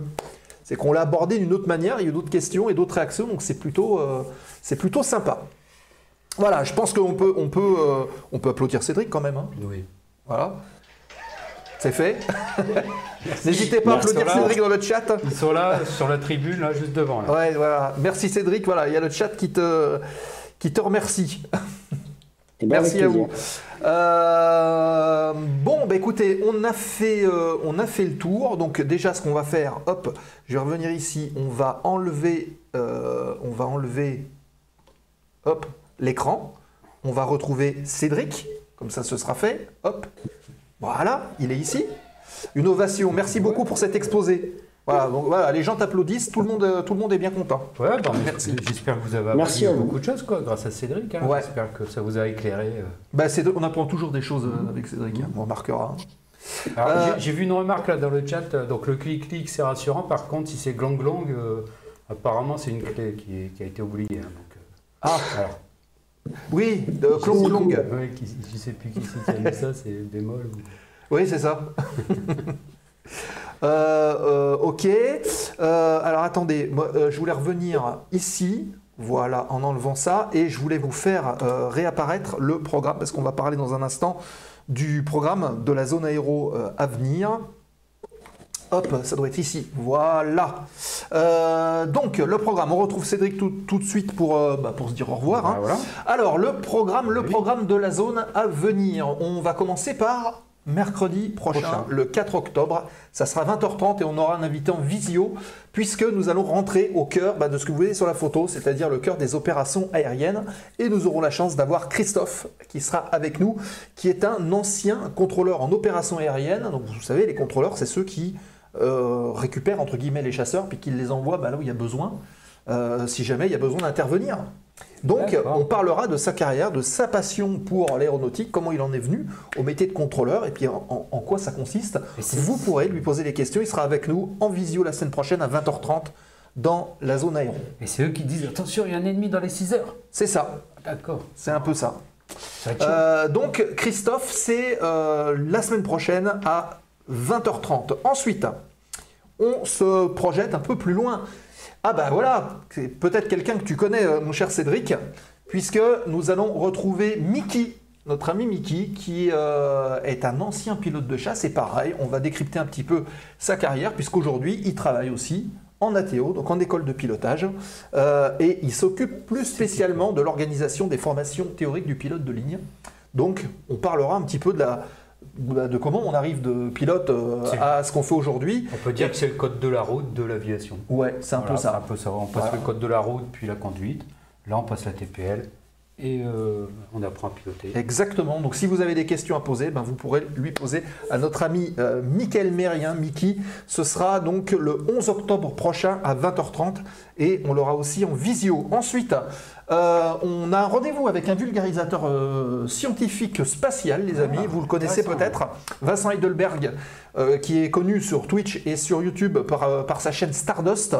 on a réussi à caler il y a quelques mois un créneau ensemble et c'est donc le 18 prochain, 20h30, en visio avec Vincent. Et on parlera de son travail, son excellent travail d'ailleurs, sur tout plein de sujets, dont un, un sujet qui me tient à cœur, c'était le SR-71 Blackbird qu'il avait mené d'une manière un peu historique, c'était assez sympa. Donc rendez-vous avec Vincent de Stardust euh, le 18 octobre prochain à 20h30. Ah, bah justement, en parlant du SR71, euh, je voulais demander à Cédric ah. le fonctionnement d'un stato-réacteur. Ah ben, on, revient juste après dessus, on termine le programme. Enfin, vite fait, après, on peut faire un sujet exprès. Hein, ah, pourquoi pas, faut, faut, faut, voir. J'ai oublié de poser la question. le 25, voilà, on a mis un avion rouge, une ligne un petit peu particulière qui est celle du Piaggio P180 et elle sera là, elle sera avec nous en studio, Elisabeth Christensen qui est directrice adjointe de la compagnie euh, exact, qui était au Bourget euh, et qui viendra nous parler à la fois de la compagnie, à la fois de son métier, puisqu'il s'agit d'assistance aérienne à la personne, on peut le dire. Hein. C'est euh, de l'évacuation sanitaire, c'est du transport d'organes, c'est un peu ça, mmh. euh, qui était très actif pendant la crise du Covid d'ailleurs. On les a vus voler. parce qu'il faut aller vite hein, parfois. Ouais, et qui nous parlera justement de la compagnie Oyonnax et aussi de, bah, des, des, caractéristiques du métier et de cet avion qui est le Piaggio P180. Voilà, donc vous avez vu C'est un métier particulier, le transport de, de malades, ah, oui, de oui, tout ça en avion, c'est un métier particulier. C'est exactement ça. Voilà donc pour le, programme du mois d'octobre, et on en a encore à venir au mois de novembre. Est-ce que le programme vous convient, les amis? On espère que oui, oui. parce que pour l'instant, on n'en a pas d'autres. enfin, on en a d'autres mais après, mais là, en l'occurrence... Euh, voilà, donc, euh, hop, on va retrouver Cédric, voilà. Euh, donc ah, la question sur les statoréacteurs. Ouais, statoréacteurs, Cédric, vite fait.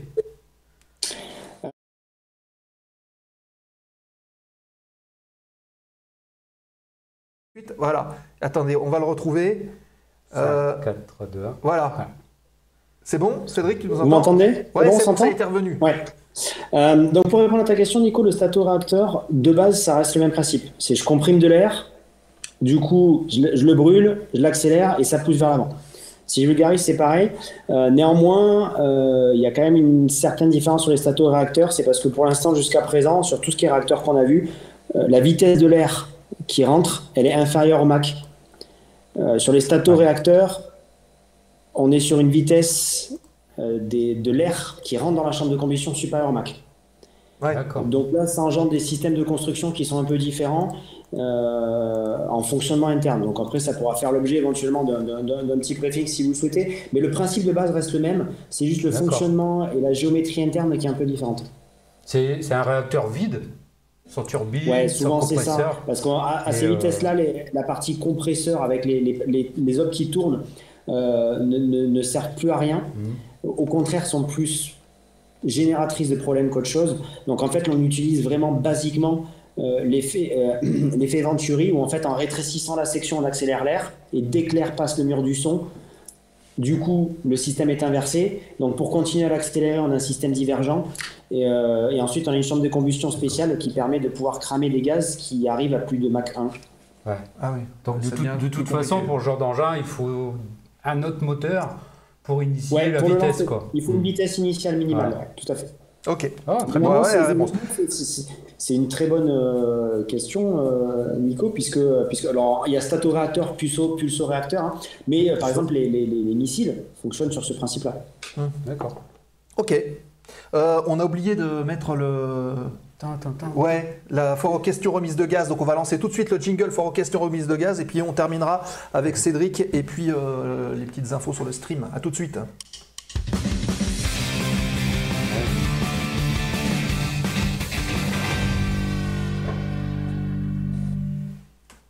Un nouveau jingle. C'est moi qui jouais la guitare. C'est toi qui jouais la guitare. Alors, euh, donc on a parlé de ça, des statoréacteurs, des pulsoréacteurs. Ouais, voilà, ça fait partie de la remise de gaz. Et euh, une question que tout le monde se pose quand est-ce qu'on retrouve Cédric dans la zone aéro? Ah ben, Quand vous voulez. voilà, non mais c'est vrai, à chaque ah fois, bah, il est bien reçu, Cédric. Tu peux faire un petit sujet, effectivement, sur le stato, un peu historique, euh, tu vois, les avions Le Duc, tout ça, ce serait intéressant. Hum.